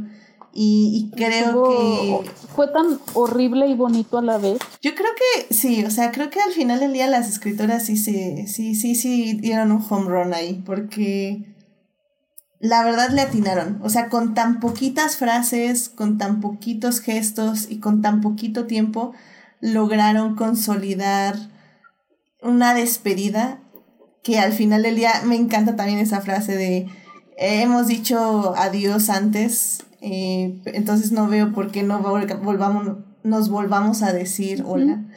Um, we have said goodbye before, so it stands to reason we, say, we will say hello again. Y es como, ¡oh, no manches! Justo, en, o sea, si de por sí yo ya estaba por los suelos, ahí fue cuando dije, no, ya, ya. Eh, fíjate que algo que me gustaría resaltar es que al menos yo los veo a Wanda y a Visión, dentro, obviamente dentro del universo cinematográfico de Marvel, como la mejor pareja. Eh, porque creo que con ellos sí vemos todo este proceso de desde que se conocen, el enamoramiento, todo esto, y no es como de eh, Stevie Peggy de, ah, te vi, me gustas, ah, ya estoy bien mamado, vamos a un baile, ya nos enamoramos. O sea, y o como Tony Pepper, eh, ah, eres mi asistente, ay, como que coqueteamos de repente, ah, ya estamos juntos. Sí. Entonces sí como que me gustó ver todo este proceso tipo Peter y Mary Jane o el mismo Peter y Gwen Stacy, que creo que fue lo único rescatable de, de las dos películas con Andrew Garfield, ¿no? Epa. Yo sí las recuerdo con cariño. yo, yo, yo también, pero obviamente era muy shipper de ellos dos.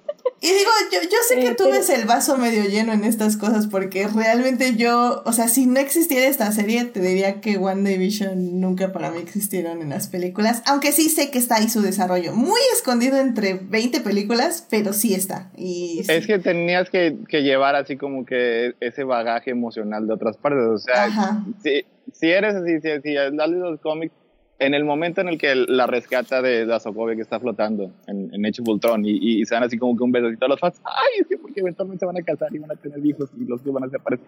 Pero no sabías en ese punto hasta dónde iban a llevar esa historia. O sea, y sí la forma así como que trabajando un poquito, así, este, luego después cuando llega este Vision con su suéter de Sarkota en, en Civil War y como que ves que hay algo entre ellos y, y sí, sí han tenido este, muy buena química. Ya en Infinity War ya los ves como una pareja y ya los ves que tienen una relación este, muy bonita que acaba de una manera muy triste, o sea, y luego después en Endgame, o sea, todo eso venía implícito, o sea, se ve así como que la furia cuando le dice este, eh, Wanda a Thanos, me quitaste todo lo que tenías, no sé ni quién eres, es, es, es, es, excelente, o sea, porque sí es cierto, o sea, ese Thanos no lo conocía, pero, lo, pero lo vas a ver, o sea, todo eso así como que sí venía implícito y, y si lees los cómics, si pones atención a las películas y todo eso, a lo mejor te puedes ir imaginando como una historia de amor. Pero ya ahora sí verla así como que eh, expandida a lo largo y explorada este, ya en estas cuatro o cinco horas, sí tiene un efecto mucho más, este, mucho más potente ya para cuando te dicen cosas como, este, ¿qué es el dolor si no es el amor? O, o, la despedida, que la despedida estaba muy bonita. Yo como quiera, el final estaba... Le pedí una cosa, nada más una cosa de la serie que me gustaba. Y todavía no me la daba. Pero estaba, este... Sí, fue muy emotivo. O sea, me gustó mucho cómo el, el último diálogo es, es compartido, es entre ellos dos. O sea, cada uno completa el pensamiento del otro. Oh, ya sé.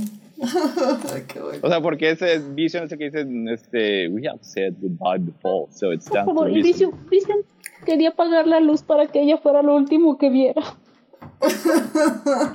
no puede ser, porque, ay, no, ya me volví a deprimir.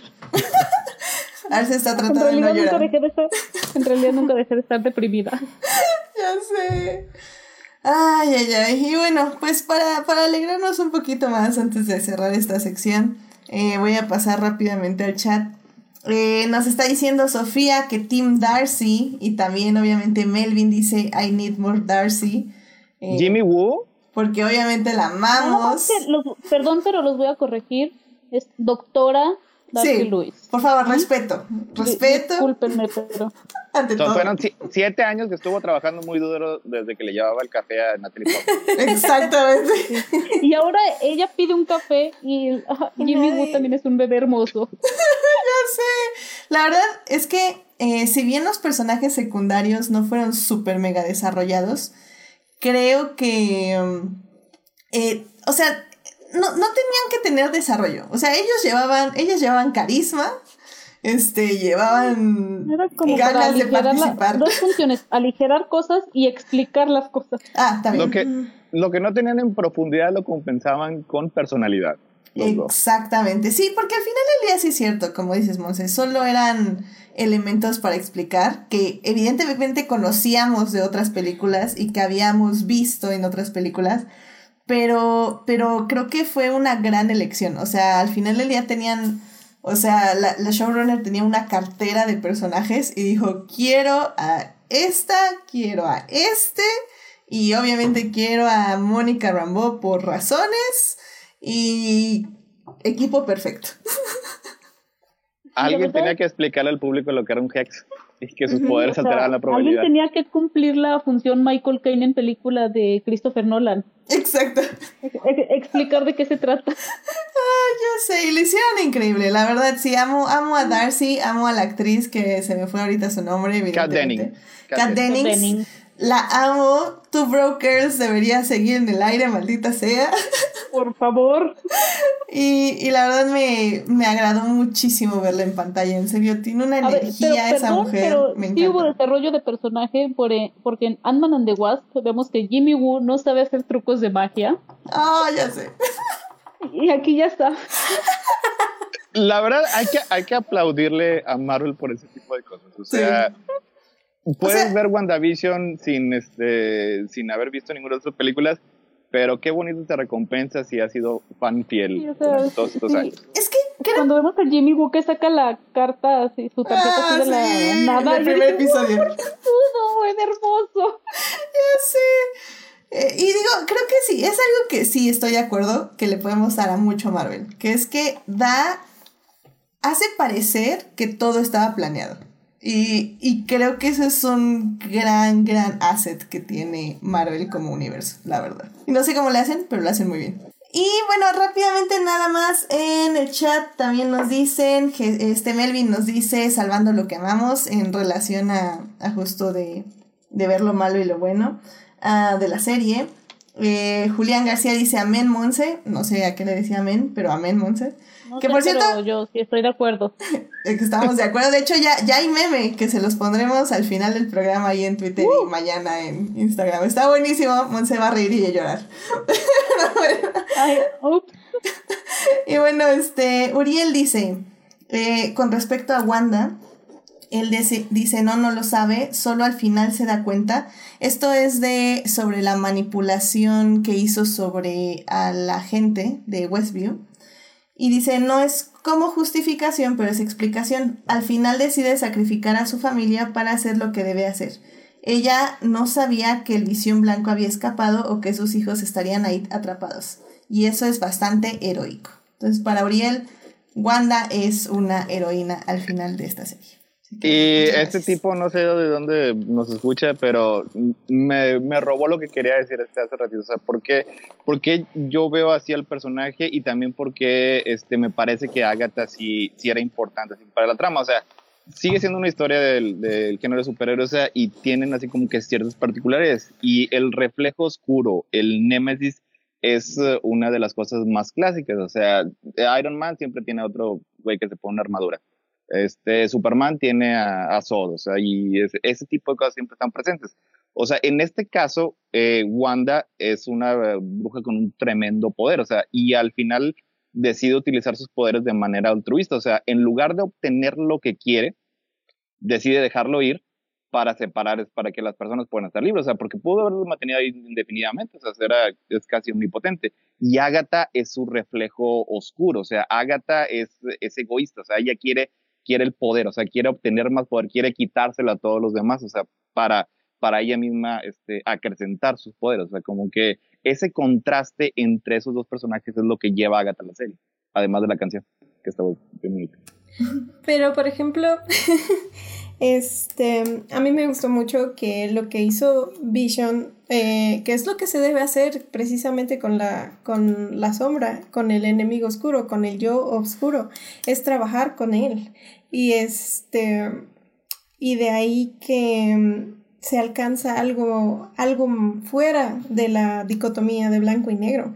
Y pues sí, no, no quiero decir que Em, que la bruja escarlata no puede ser una heroína, pero corregir las cosas es la responsabilidad de quien las destruye. Este, ese es como mi punto. Este, también ya estamos en 2021 como para solamente ver héroes y villanos. Creo que ya existen los tan llamados antihéroes. Creo que, como decía hace rato Edith, eh, a veces el vaso medio lleno, medio vacío. Ya hay muchos grises, ¿no? O sea, como para nada más clasificar en este es bueno, este es malo. Sí, o sea, yo creo que, o sea, si estoy entendiendo bien Arce, o sea, está viendo el gris, eh, nada más que del lado más oscuro, y nosotros estamos viendo el gris del lado más blanco, se podría decir. Sí, o sea, no digo que no pueda ser una heroína, y no digo que no haya hecho lo correcto, y no digo que sea responsable, bueno, sí es responsable, y esa es una de las partes claves, que em, un villano no se hace responsable del mal que hace, ¿no? este, un villano plano, pero hay otros villanos que asumen esa responsabilidad, o sea, otra vez vamos con Watchmen, este, que aceptan esa parte, ese daño que tienen que hacer para, porque creen más en su, en su propósito o en el propósito de ese daño. Aquí es otra cosa, pero cuando me refiero a que tal vez sí no lo sabía todo el tiempo, pero llegó un punto en el que lo supo antes del último capítulo. Y llegó un punto en el que sabía que tenía que ser, que, que ser sincera, sabía que tenía que decirle la verdad a Visión, sabía y, y estaba tramitando eso con ella misma, tal vez, no digo que sea una mala persona, no digo que sea una villana caricaturesca, solamente que, que sí hay responsabilidad. Creo que entre más, ah, sí, yo creo que entre más cuenta se va dando, ahora sí, ahora sí que entre más va despertando, más deprimida, literal la vamos viendo en, en la serie. Yo me fijaba incluso desde que decía el anteriormente en WandaVision. O sea, fíjense, cada capítulo era más como anteriormente en WandaVision. O sea, se veía como que cada vez más de chin, o sea, más resignada, más deprimida. Creo que el primer este capítulo era, uh, pues, bienvenidos anteriormente en WandaVision. Creo que lo que se dio, que, lo que se dio cuenta en el último capítulo fue que los, los estaba activamente dañando. O sea, ¿qué es lo que, qué es lo que le dicen las personas? O sea, tu dolor este, y, tu, tu, duelo nos está contaminando, o sea, no puedes evitar que, que nos afecte pero independientemente de eso, sea, como quiera antes los estaba controlando y sabía ya que los estaba controlando y como quiera este, decidía este, seguirlo haciendo, o sea. Yo cuando la veo como heroína es de que, o sea, que sus, sus impulsos son fundamentalmente heroicos, o sea, eso no significa que sea una persona perfecta, o sea, obviamente tiene enormes fallas y yo creo que lo que hace al final es lo que le dice Mónica, o sea, y es algo así que, que se trabaja mucho en, en, las historias de superhéroes. O sea, tú tienes este enorme poder y, y, y lo hiciste, sí, lo, lo, utilizaste en un momento de una manera incorrecta, pero al final de cuentas te diste cuenta de que estabas, estabas equivocado. O sea, ¿qué es lo que haría una persona normal con los poderes de Wanda o los poderes de Superman o, o lo que sea? O sea yo creo que la diferencia entre un héroe y un villano es que decide utilizarlos para hacer el bien. Algunas veces caen, o sea, porque pues siguen siendo personas. Tal vez lo que yo espero es que como una representante de la magia del caos no se quede en un papel heroico. Yo espero que no se quede encasillada en, en el lado de los buenos. No quiero que sea un Avenger. Quiero que transgreda eso y también quiero que el brujo supremo transgreda eso. Pero espero. Ya, eso creo que sí, ya se queda para las siguientes entregas y sí, es, es, es interesante. Me gusta este debate, me gusta este debate. Tener, eh, explorar a los personajes sin miedo a caer en la maldad. Creo que esa es un poco la idea, ¿no? Yes. Ok, muy bien, muy bien. Pues ya para cerrar esta sección, nada más, eh, este Julián García dice que decía Amén Monse porque eh, a lo, por, por, lo que dijiste, Monse, de disfrutar lo que le gusta a uno sin hacerle caso a las críticas de los demás. Así que, amén a eso. Eh, y también dice Uriel que eso hacen los héroes, corregir. Así que bueno, ahí está el debate para, para seguirle más adelante. Pero bueno, pues ya tenemos que ir a la tercera parte para terminar ya casi este programa. Así que vámonos Ah, bueno, nada más rápidamente dice Uriel también que creo que se equivocó de universo, los profundos y atormentados son de otro lado. ¿Qué pasó, Uriel? Estamos más atormentados en Marvel. que no le tengan miedo al tormento.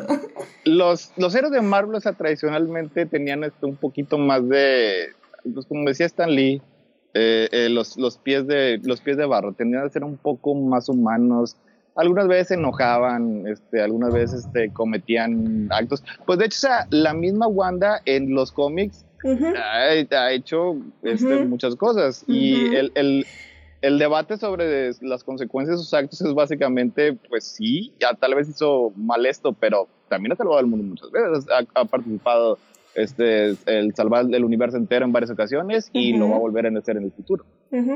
Los invito a leer los X-Men, los invito a leer el Dark Phoenix. Por favor. Si quieren Wanda, pues es ahí todo, porque eh, Wanda es como, como punto focal entre los X-Men, entre los Avengers, entre todo el universo. Yo la verdad tengo muchas quejas a muchas historias, pero a mí lo que, lo que me gustó mucho de, de, WandaVision es que tomó todos estos, estos 40 años de historias e hizo algo bien genial. O sea, no todo lo de Marvel este, generalmente cae en, esta, en este tipo así como que de, de, sincretismo perfecto. O sea, porque generalmente tratan de adaptar así como que una cierta historia en particular y les queda bien, les queda muy bien. Les queda ya este, este, Winter Soldier o una versión de eh, Thanos queriendo destruir al universo. Pero otros, eh, otros personajes, o sea, lo que hacen es tomar así como que todas las historias toman lo que más funciona y, y, lo plasman en la pantalla. Y los dos mejores que han hecho eso es Black Panther y WandaVision. O sea, así como que como adaptación son unas maravillas. O sea, también como películas o televisión, pero como adaptación son una chulada. Excelente. Y bueno, pues haciendo así rápidamente un shameless blog, ya saben, hablamos de X-Men en algún punto en este podcast, hablamos en el programa 32. Ahí les voy a dejar una tarjeta en YouTube para que se vayan a escuchar ese programa. Y evidentemente ya hablamos tanto de X-Men que obviamente les tengo que decir que también hemos hablado de X-Men en este digo de X-Men, perdón, de Watchmen. También hablamos de Watchmen en este podcast, así que también ahí les voy a dejar una tarjetita en, en el YouTube para que se vayan a ver nuestro programa de Watchmen. Así es, que... Es, otro Watchmen, luego después se van a confundir, pero... I mean, vean, empezamos por algo, hay que empezar por algo. Eso es un Watchmen, luego te das otro Watchmen, y así poquito a poco avanzamos en el mundo de los cómics y televisión. así que vámonos a la tercera parte.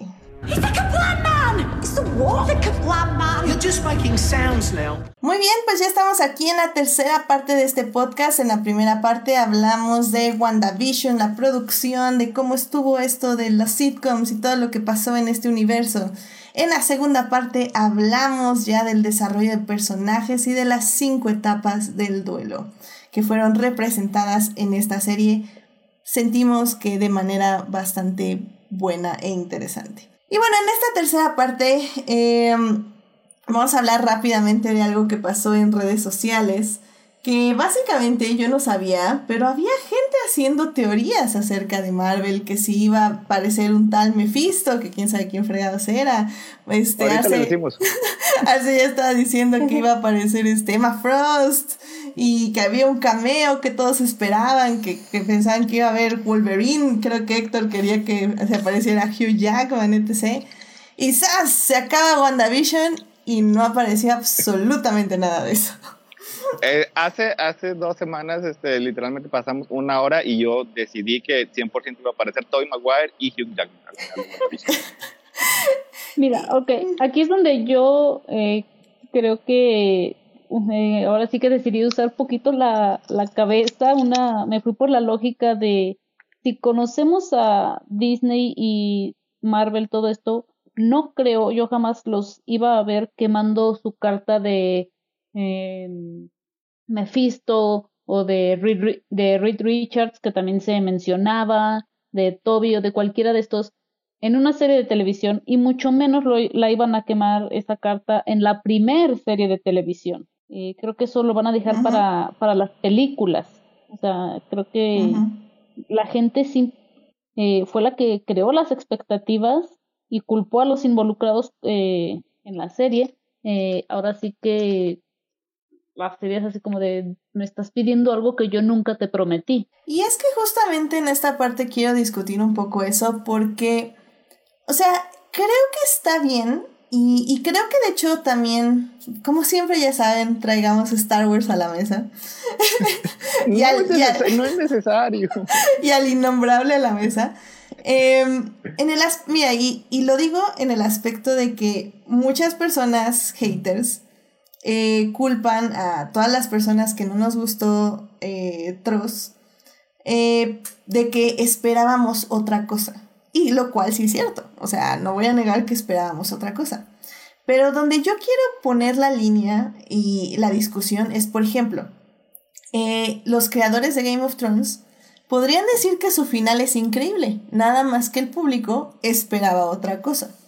O sea, ¿en qué momento uno como creador puede echarle la culpa a los fans que esperaban otra cosa? ¿Y en qué momento los fans pueden realmente tener la culpa de tener unas expectativas que en ningún momento te dan la serie. Eh, y yo creo que esos dos ejemplos, este, eh, Game of Thrones y, y, WandaVision, son fantásticos este, para este punto. O sea, ya lo dijo este ahorita, esta, esta Monza, o sea, si te pones a teorizar un montón de cosas que la serie jamás te ha dado una pista, una inclusión de que van a aparecer y luego después te enojas porque no te dan lo que nunca jamás te habían prometido, es tu culpa. Yo creo que este, eso sí queda bastante claro.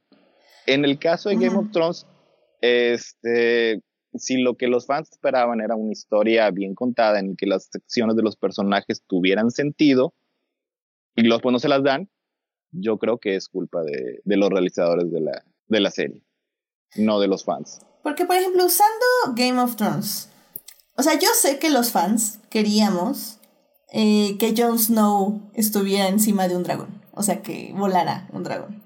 Y eso nos lo cumplieron, estamos todos de acuerdo. Pero, evidentemente, em, creo que el problema justamente de Game of Thrones es que te dan y es un poco que también lo que pasó en, Rise of the Skywalker.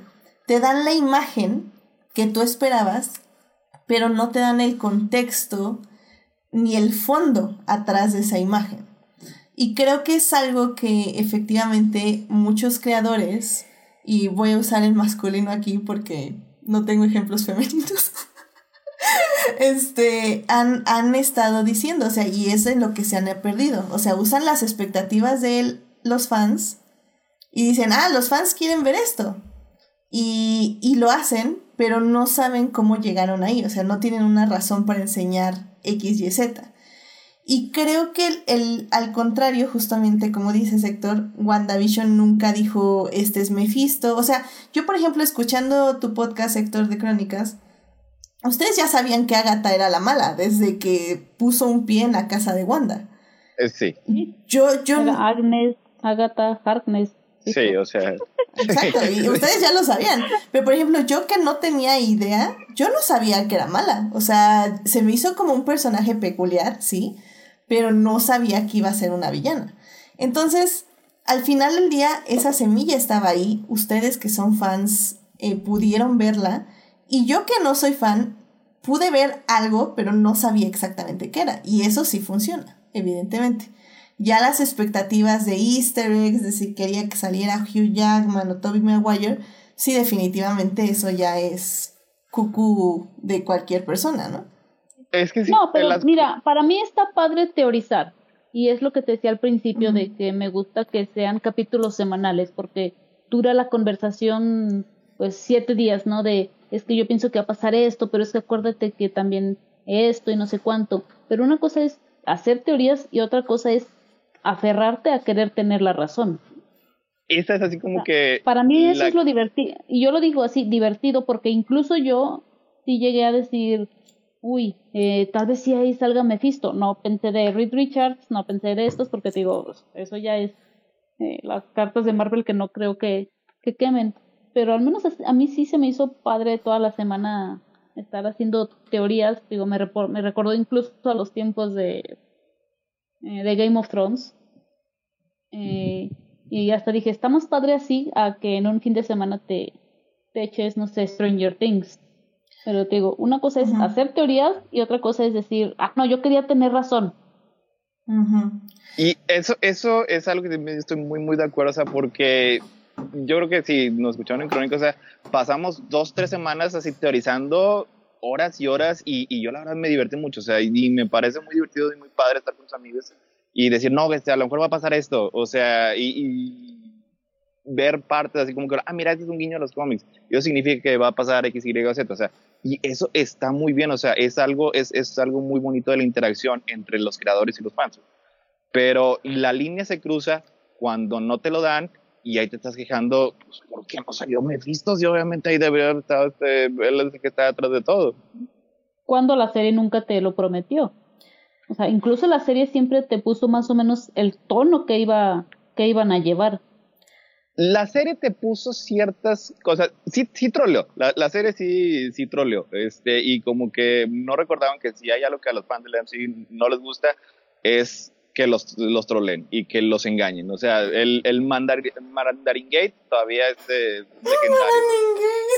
en los tiempos de los tiempos. O sea, no perdonan. y, y, Iron Man 3 es, es, una muy buena película. O sea, tiene el, el estilo de Shane Black, los personajes, la acción. Me gusta, lo, ahorita lo voy a decir, me gusta más Iron Man 3 que Iron Man 2. Eh, no, yo eso, eso te lo digo 10 veces. No, yo te, que me gusta casi tanto como la 1. O sea, se me hace una película muy padre que te, te, explora el héroe, cómo es el héroe sin, sin el traje, o sea, y todas esas cosas. Y, y los fans la odian porque el, el mandarín que es tu fan y todos, yo creo que no te pueden decir una sola historia este, clásica del mandarín. Porque, y sabes, hay algo aquí que también me gustaría eh, recalcar.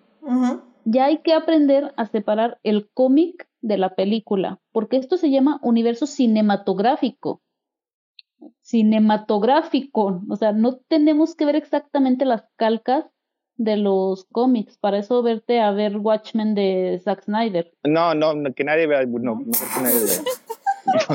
por eso dije, por eso el otro Watchmen, el de la serie. ese, ese sí. El, el universo cinematográfico ya se toma libertades porque ya vive ahora sí que, vamos, valga la redundancia, en su propio universo y hay cosas que no tendrían sentido o hay cosas que eh, encajan mejor de alguna u otra manera. Entonces digo, sí hay que aprender a ya separar, una cosa son los cómics y otra cosa es el universo así, recalcado Arial número 72, negritas subrayados, cinematográfico. Y, bueno, nada más lo, que iba es que la serie sí te troleó cuando te contrató a Ivan Peters para que, que fuera pie, pie Pietro. O sea, esa fue una magnífica troleada y, y a mí me tenía eso. Obviamente, obviamente este Agatha Harness viajó por el multiverso y, trajo al, al, Pietro de, del universo de los, de los X-Men para engañar. Y al final, que era Boner. O sea, y eso, fue con, con, la intención ah, directa de trolear a los fans. Y a mí la verdad me encantó a mí también, y sabes, y también eh, lo sentí algo así como el mismísimo Kevin Feige diciendo, miren, ahí está una probadita, ya podemos usar a los mismos actores de X-Men, pero ¿qué crees? Surprise. Sí, o sea, y, que una serie, una película o lo que sea, un cómic que te sorprenda, pues yo creo que eso debería este, ser una, un, objetivo. No de que me, me, enojo porque no, me, me engañaron. No, que bueno, engáñame sé, más este, perspicaz de lo que yo soy. Pero, por ejemplo, para mí la línea está en otro lado. Este, aquí lo que yo encuentro extraño, ok, no a todos les gustó, algunas personas se van a quejar, este, ¿y cuál es el problema con que se quejen? Digo, si ellos se enojan y si ellos les arruina el día, pues, pues pobres de ellos, a mí me gustó, este, y y pues ahora sí que, que, expresen lo que les gusta o no les gusta en internet tampoco me afecta mi vida. Y este creo que para mí la línea es cuando empiezan a la línea es con violencia, violencia hacia los actores, violencia hacia otras personas y ahí, ahí está la línea, porque para mí se pueden quejar de lo que quieran, al final de cuentas están en su derecho y no, o sea, no cambia el hecho de que una crítica seria y de una crítica que se concentre en lo que se plantea en, en la misma historia o en el mismo producto, pues este pues ahí está, se defiende por sí misma. También tendríamos que en ese, en ese, en ese renglón poner justamente que la línea es la gente se va a quejar, porque es la gente, pero en, en qué momento un creador, una creadora tiene que hacerles caso. Nunca. Yo, yo, diría nunca. Ajá, exacto. Nunca, nunca, nunca, bajo ninguna circunstancia le hagas caso a las personas. O sea, exactamente. Nadie sabe. Por, el cliente no tiene la razón. O sea, como por ejemplo. Ahora sí que solamente cucharaditas de fanservice, ¿no? Y como decía el buen eh, Damon Lindelof, fanservice hay también bueno y malo. Y hay que ahora sí en, hacer fanservice del bueno. Avengers Endgame es una película enteramente hecha de fanservice del bueno. Y la aplaudo. Ah, exacto, es todo es, fanservice y yo también dije, wow, y la, la amo. Es, la y, es, ver y es que esa era, esa era mi idea cuando yo estaba pensando esta sección, en el aspecto de que Marvel, o sea, ya en su grandiosidad de universo, porque grandiosidad no de que sea grandioso, sino que es muy grande. Este. Y las dos cosas. Sí, vamos, vamos, vamos, Monte. Hay que respetar vamos. opiniones. Está bien. Que quiere volver a, a venir dentro de 15 días, Monse. Este, um, y ya se me olvidó qué iba a decir. Uh, Ah, sí, ok. Tiene películas eh, y tiene productos, eh, el universo Marvel, que son para desarrollo de personajes y tiene productos que están hechos estrictamente para hacer fanservice. O sea, Civil War fue un producto, fue, el, no sé si el primer producto de fanservice 100%. Y luego pues ya tuvimos Infinity War y Endgame. O sea, ya, o sea, si en Endgame no me ponían una escena donde no sé, Capitán América hablara con Doctor Strange, o sea, pues claramente todo el mundo se iba a enojar, ¿no? O sea, ¿qué les pasa? O sea, el, chiste aquí es que se unan y que estén juntos y que ah, interactúen, se besen al parecer. Sí, es, es, lo que dices ahorita, si no te ponen, o sea, tiene que haber, tiene que ser una simbiosis, o sea, el fanservice no funciona si no estás referenciando algo que importa, o sea, y pues yo sé que este, yo le, le, doy un poco el beneficio de la, de la, duda al innombrable, porque yo pienso que él quiere darle gusto a todos y no le gusta a nadie. Precisamente uh -huh. por eso, ese fue el problema. O sea, no ¿y cómo, qui cómo, quiso darle gustos este, a, a, todos? Haciendo referencias que no tenían sentido. Y o es... sea, no tenían sentido porque eran nada más así como que imágenes descontextualizadas. Exacto. Pero compara eso con este Capitán América levantando Mjolnir. No, hombre, que todo el cine se volvió loco. y es ahí donde entran no, las Mystery Xbox, la, las cajas de y misterio. Es el fan, lo, a lo que voy, fanservice del bueno y del malo. Uh -huh. O sea, porque eh, hay películas que han tenido fanservice, pero es pésimo. Uh -huh. ¿no? Sí, sí, sí, sí, completamente de acuerdo. Que hasta, y... que es fanservice que hasta incomoda. ok, ahora necesito un ejemplo de eso. Yo también. Porque te, te, tienes un, un, ejemplo específico en mente. ¿Cuál es? ok, espero que Melvin ya no esté escuchando, pero en Batman v Superman hay varios. Eh, oh, ya, perdón, ya no sé si es Justice League o Batman v Superman, porque la verdad las he visto pocas veces, pero tienen varios momentos que a mí hasta me incomodaron. Así de, es que esto no tiene nada que estar haciendo aquí, nada, obviamente nada más lo hiciste para, para el momento, para subir el clip de 15 segundos a Twitter. Para hacer el tráiler, ¿no? De hecho, hay, hay es, el, el, momento cumbre de, de Batman y Superman es un fan service malhechote. O sea, también disculpa, Melvin, o sea, eh, antes de la línea que todos conocen de este, Marta, ¿por qué dijiste Marta. ese nombre? An, an, antes de mi mamá se llamaba Marta le está aventando su, este, Batman todo un discurso a Superman sobre a mí lo que mis padres me enseñaron muriéndose en las calles desde que en el mundo y bla, bla, bla, y bla, bla, bla, todo eso. Ese es un, está copiado este, verbatim de un cómic que se llama The Dark Knight Returns, que es un super mega clásico de, de los cómics, es uno de los más famosos de toda la historia. Pero ese, es, ese intercambio está basado en el hecho de que Superman y Batman se conocen desde hacía décadas por eso se están sacando, Batman está sacando toda esa, esa furia que tenía reprimida en contra de Superman.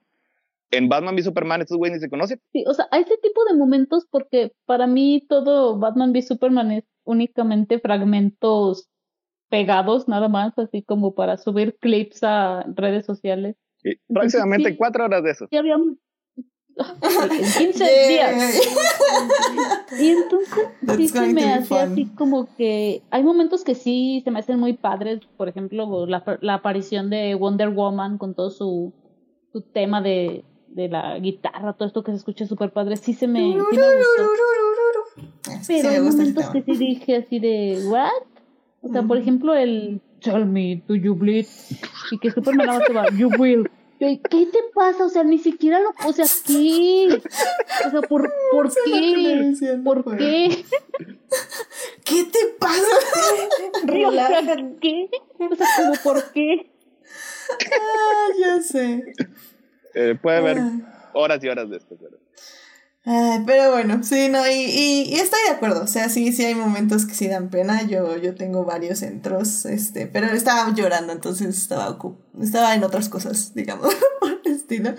Pero bueno, y ya igual nada más para empezar a cerrar este tema, igual creo que lo que mencionábamos de las mystery boxes, que creo que también son un... ¿Cómo las odio? Terrible que afecta a la población de, de, espectadoras en este momento de televisión.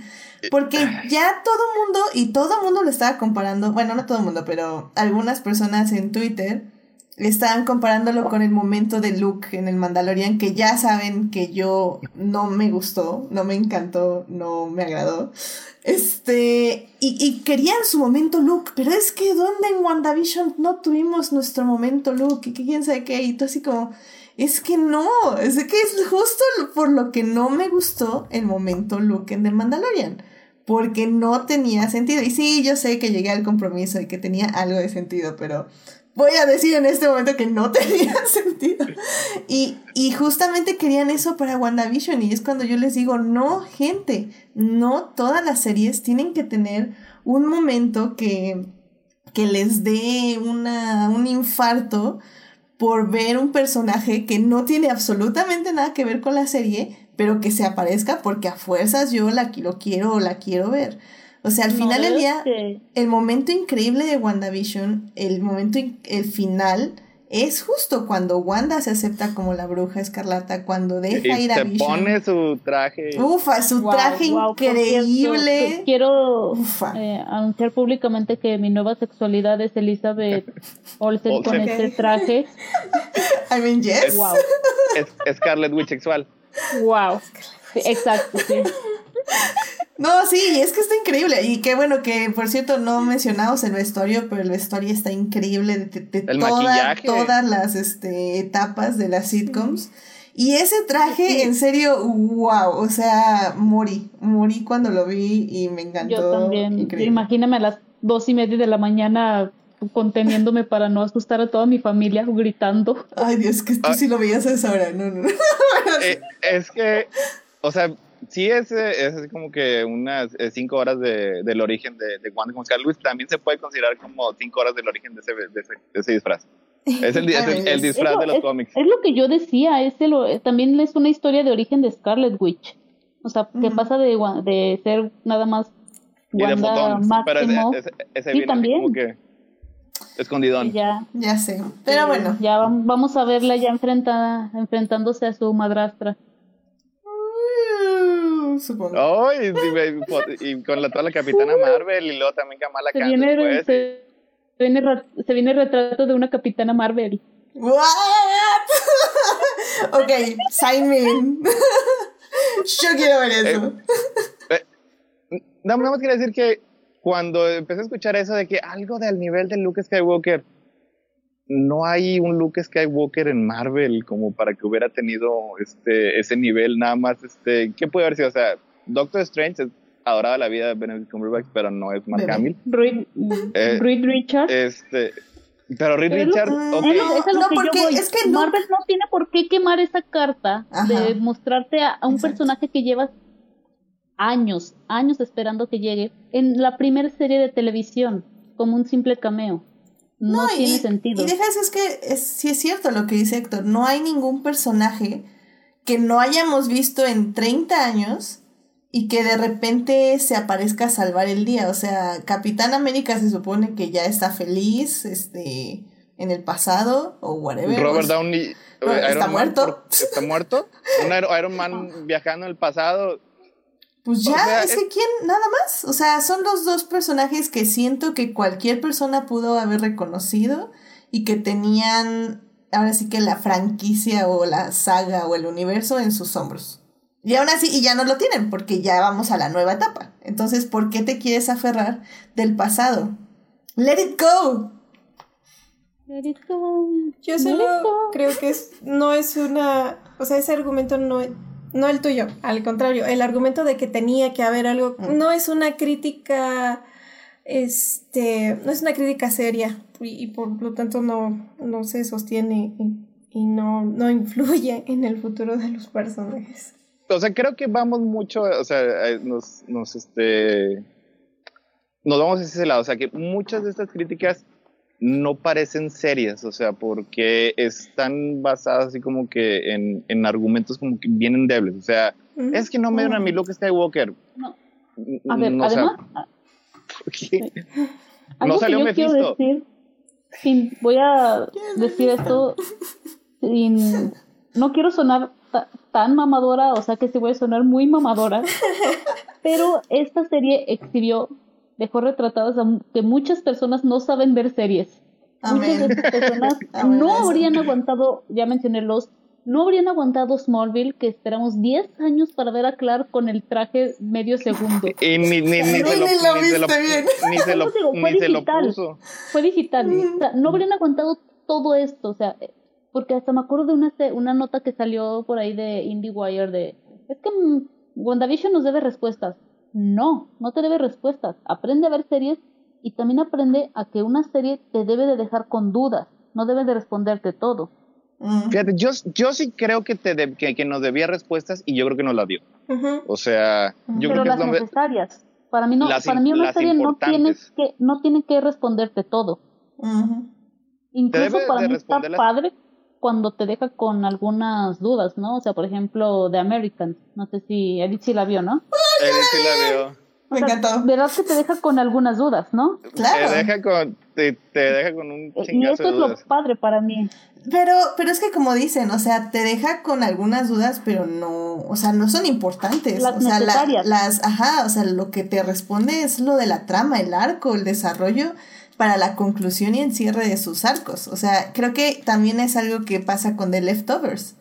O sea, Leftovers cierra los arcos de sus, de sus dos personajes principales y todos los demás a la fregada. ¿Quién sabe qué les pasó? O sea, y eso está bien.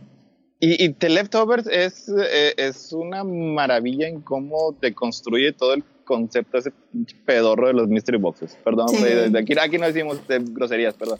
Este, al final, ¿qué es lo que te dice Leftovers? O sea, ¿qué pasó? ¿Por, ¿Por, qué se aparecieron? Pues sabrá Dios. ¿A dónde están? Pues a lo mejor pasó esto, pues a lo mejor no, a lo mejor estuvo mintiendo. Pero es que a final de cuentas, esas preguntas no son importantes porque la trama no es muy importante. O sea, la historia de los personajes es lo importante, o sea, lo que es su desarrollo. Es, eso es lo que importa. Si te contestas esas preguntas, eso significa que es una historia que valió la pena contar. Si no, nada más te está cruzando este, eh, las tesis y te está poniendo puntitos sobre las sillas. Efectivamente. Bueno, pues yo creo que con eso ya podemos cerrar este gran tema y este programa. Este, pues Arce, no sé, una conclusión rápida que quieras dar de la serie o algo que le quieras decir al querido público. Solamente que me creo que el punto más fuerte de esta serie para muchas personas como yo es que se atreve a experimentar y se atreve a no decir las cosas literalmente en tu cara.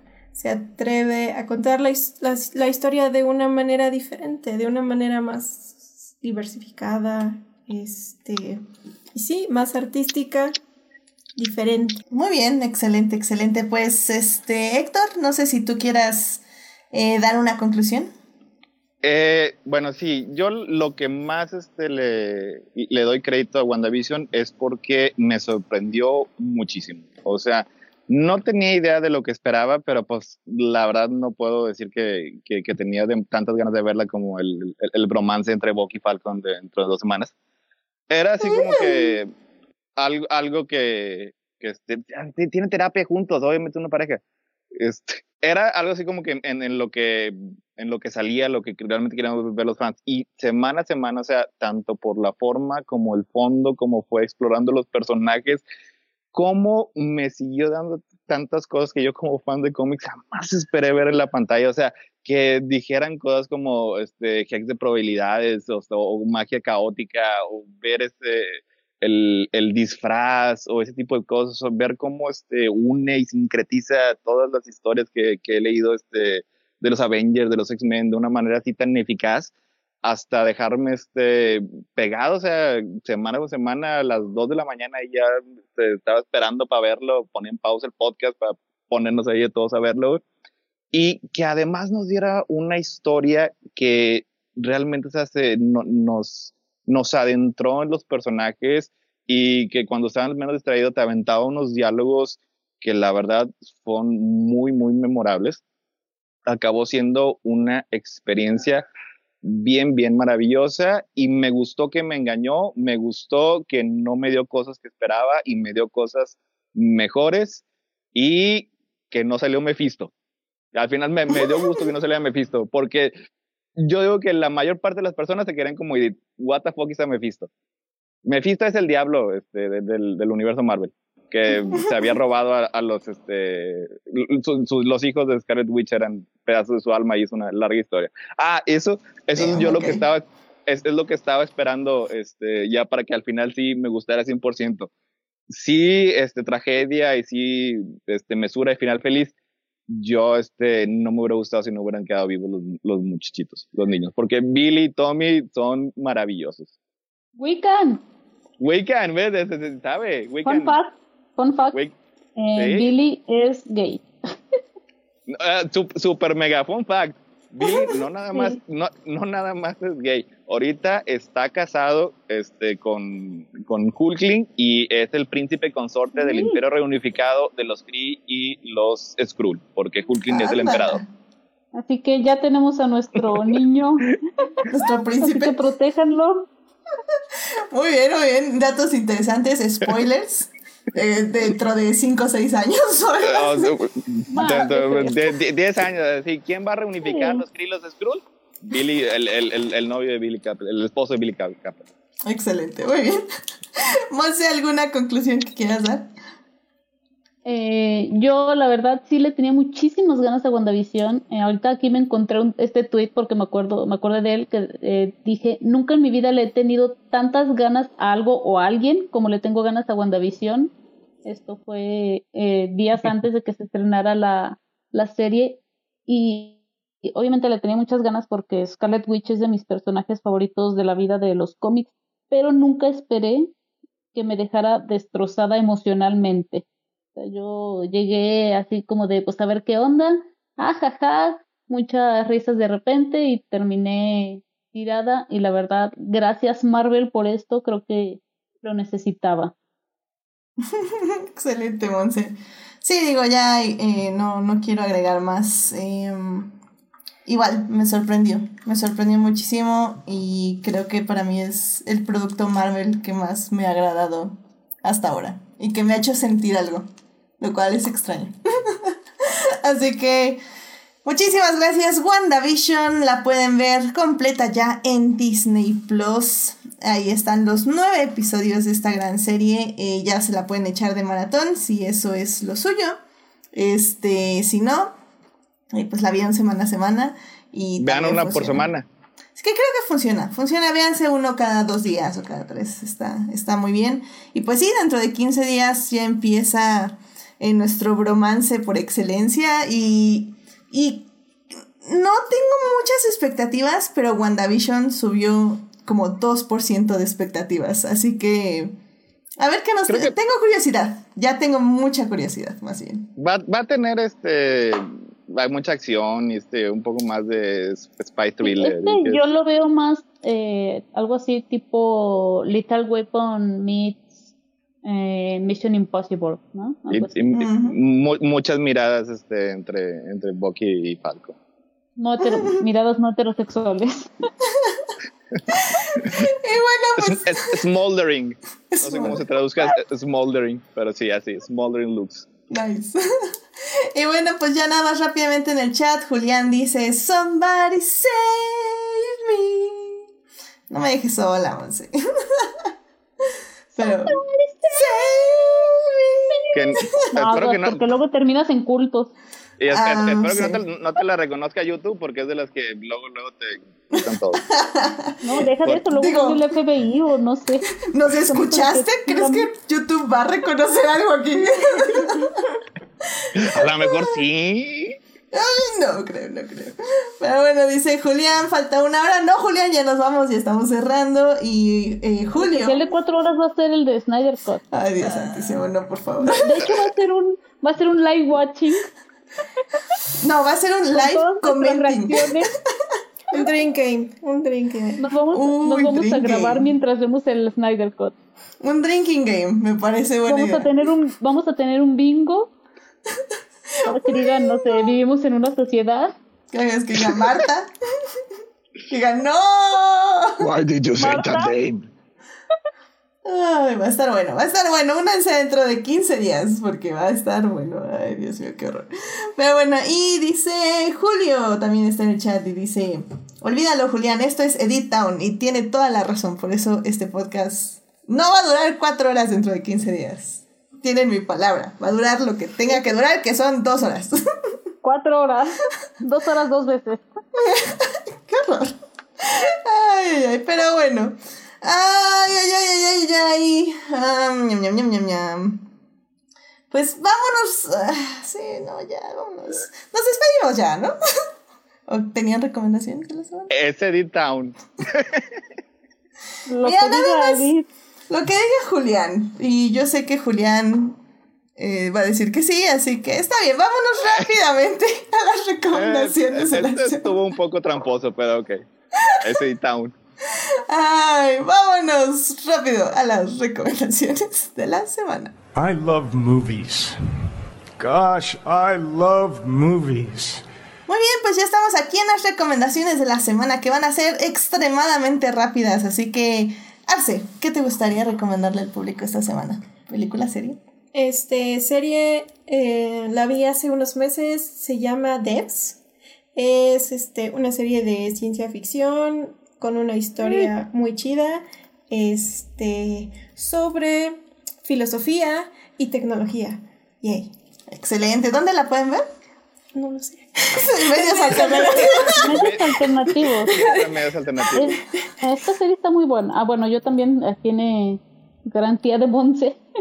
es de Alex Garland, eh, de Ex Máquina. Está, es muy buena serie. Oh, mira, qué interesante. Ay, es la que yo tenía guardada para ver. De- Se me ha olvidado ver Fue de mis este favoritas del año pasado. Nice, ok, ok. ¿Me puedes repetir el nombre, Arce, nada más? Devs con un Devs, ok. Devs en medios alternativos. Yes. Excelente, muchísimas gracias, Arce. Héctor, eh, una serie película que te gusta recomendar rápidamente. Eh, la que recomendé desde las gradas la semana pasada, El Exorcista, es The Exorcist, es una especie de secuela a la película este, de William Friedkin de los 70 que todos conocemos. Eh, son básicamente, es lo mismo, o sea, es un, un par de sacerdotes que tienen que ayudar a una familia que está siendo este, atormentada por, este, por un demonio. Sí tiene el, el nombre del exorcista y es una secuela, solo que yo diría que tiene así como que un poquito de, de enfoque, un, vamos a decir, más moderno, porque vamos a decir que est- estos padres son este, menos el padre Carras y más Dini San. Ok. Hay- tiene dos temporadas, es eh, un caso por temporada, este, la cancelaron desafortunadamente, así que lo que es la, la long running eh, plot, esa pues no la van a, este, no la van a solucionar, acababan, se iban a enfrentar con el Vaticano que estaba siendo infiltrado por los demonios y, y cosas así, así que bueno, se quedó, pero este, lo que es los dos casos de cada temporada están eh, muy padres y la pueden ver en Amazon Prime. Perfecto, entonces, The Exorcist o El Exorcista en Amazon Prime. Muchísimas gracias. Monse, ¿qué te gustaría recomendarle al público esta semana?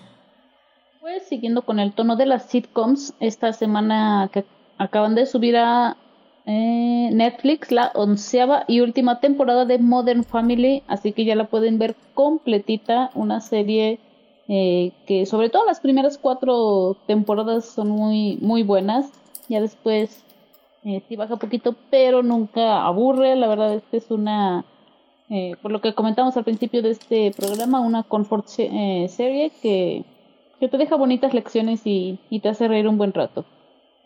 Excelente, excelente. Muchas gracias, Monse. Modern Family en Netflix ya están las 11 temporadas. Muy bien. Héctor, nada más, Julián nos pregunta que si la del exorcista es la del 2016. Sí, creo que sí. Ok, perfecto. Se llama nada más El Exorcista, así 2016 a 2018. Creo. ¿Es la de Poncho Herrera? Sí, esa. Ah, Muy bien. Ok, ok, perfecto. Y bueno, pues yo eh, nuevamente esta semana les voy a recomendar la serie de New Amsterdam que encuentran en Netflix porque efectivamente se ha convertido en mi consuelo de pandemia porque es tan feliz y tan bonita y tiene finales, todos los episodios tienen finales felices de una u otra forma. Y, y, también, de hecho, esta segunda temporada, porque ya voy a acabar la segunda temporada y ya es todo lo que va a haber. ya la voy a acabar. Bueno, que ya hay otra, eh, hay una tercera temporada aprobada, pero eh, todavía no sale. Entonces, eh, esta segunda temporada, de hecho, también habla mucho del duelo y de cómo lo llevan muchas personas de forma diferente. Entonces ha estado muy padre, eh, como digo ya la semana pasada se las recomendé habiendo visto creo que como 15 capítulos y ahora ya vi las dos temporadas que son de 20 episodios cada una más o menos.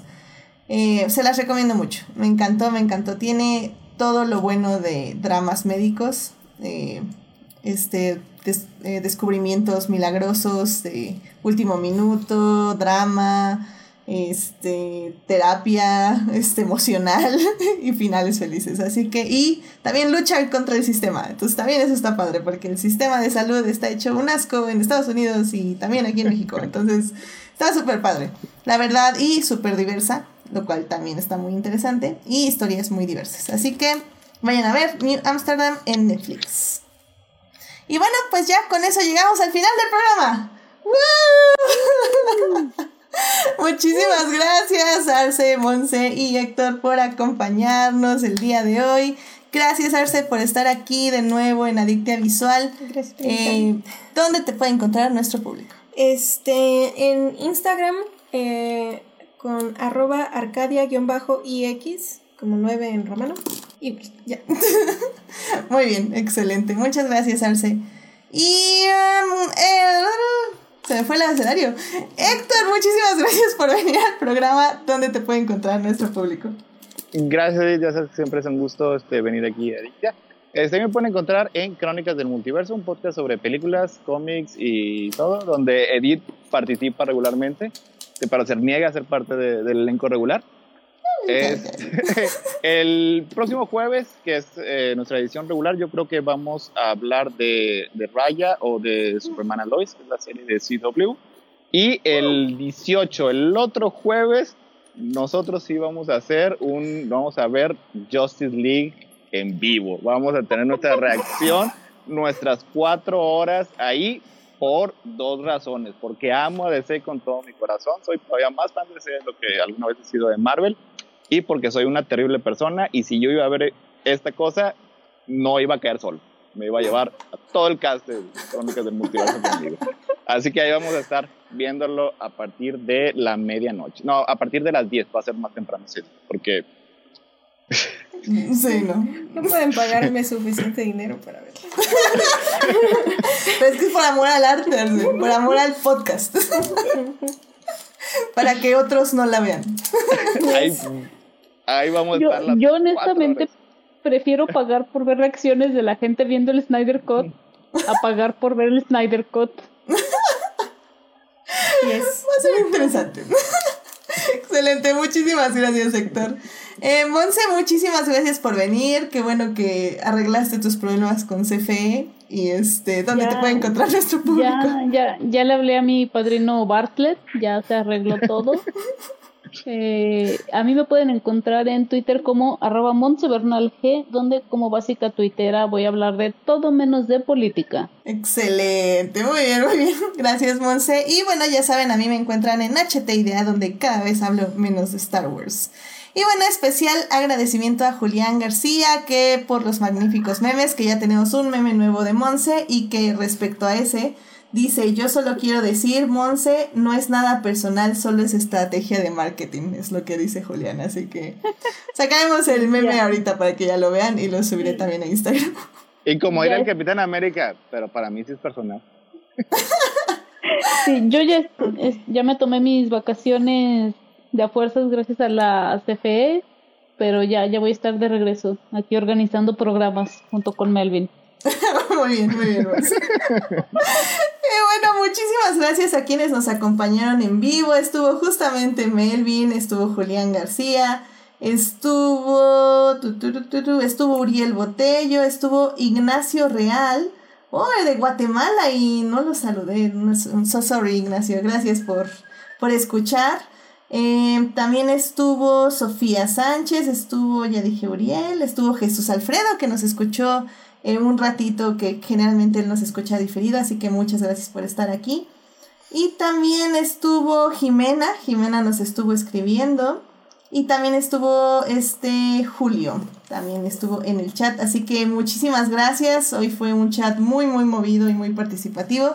Así que se los agradezco muchísimo.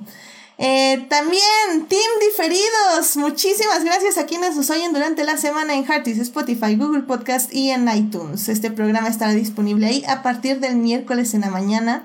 Pasen a comentar en el canal de YouTube qué opinan del programa del día de hoy o simplemente pasen a saludar justamente para, para saber que están por aquí. Eh, no se les olvide seguir este podcast en Facebook, en Instagram como adictia-visual para leer reseñas de películas y series. No se les olvide también suscribirse al canal de YouTube y Twitch, que no ha sido nada exitoso. Y solo estamos Julián y yo. pero, bueno, lo intentaremos un ratito más a ver si pega. y bueno, eh, suscríbanse para que les avisen eh, cuando estamos en vivo. Eh, saludos a Juan Pablo Nevado, a Fernando, a Jessica y a Taco de Lechuga, que nos escuchan eh, diferido y que nos acompañan en las redes todos los días.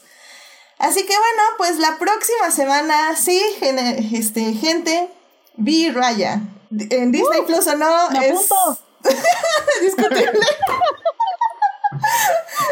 ok, Monse, Monse anotada.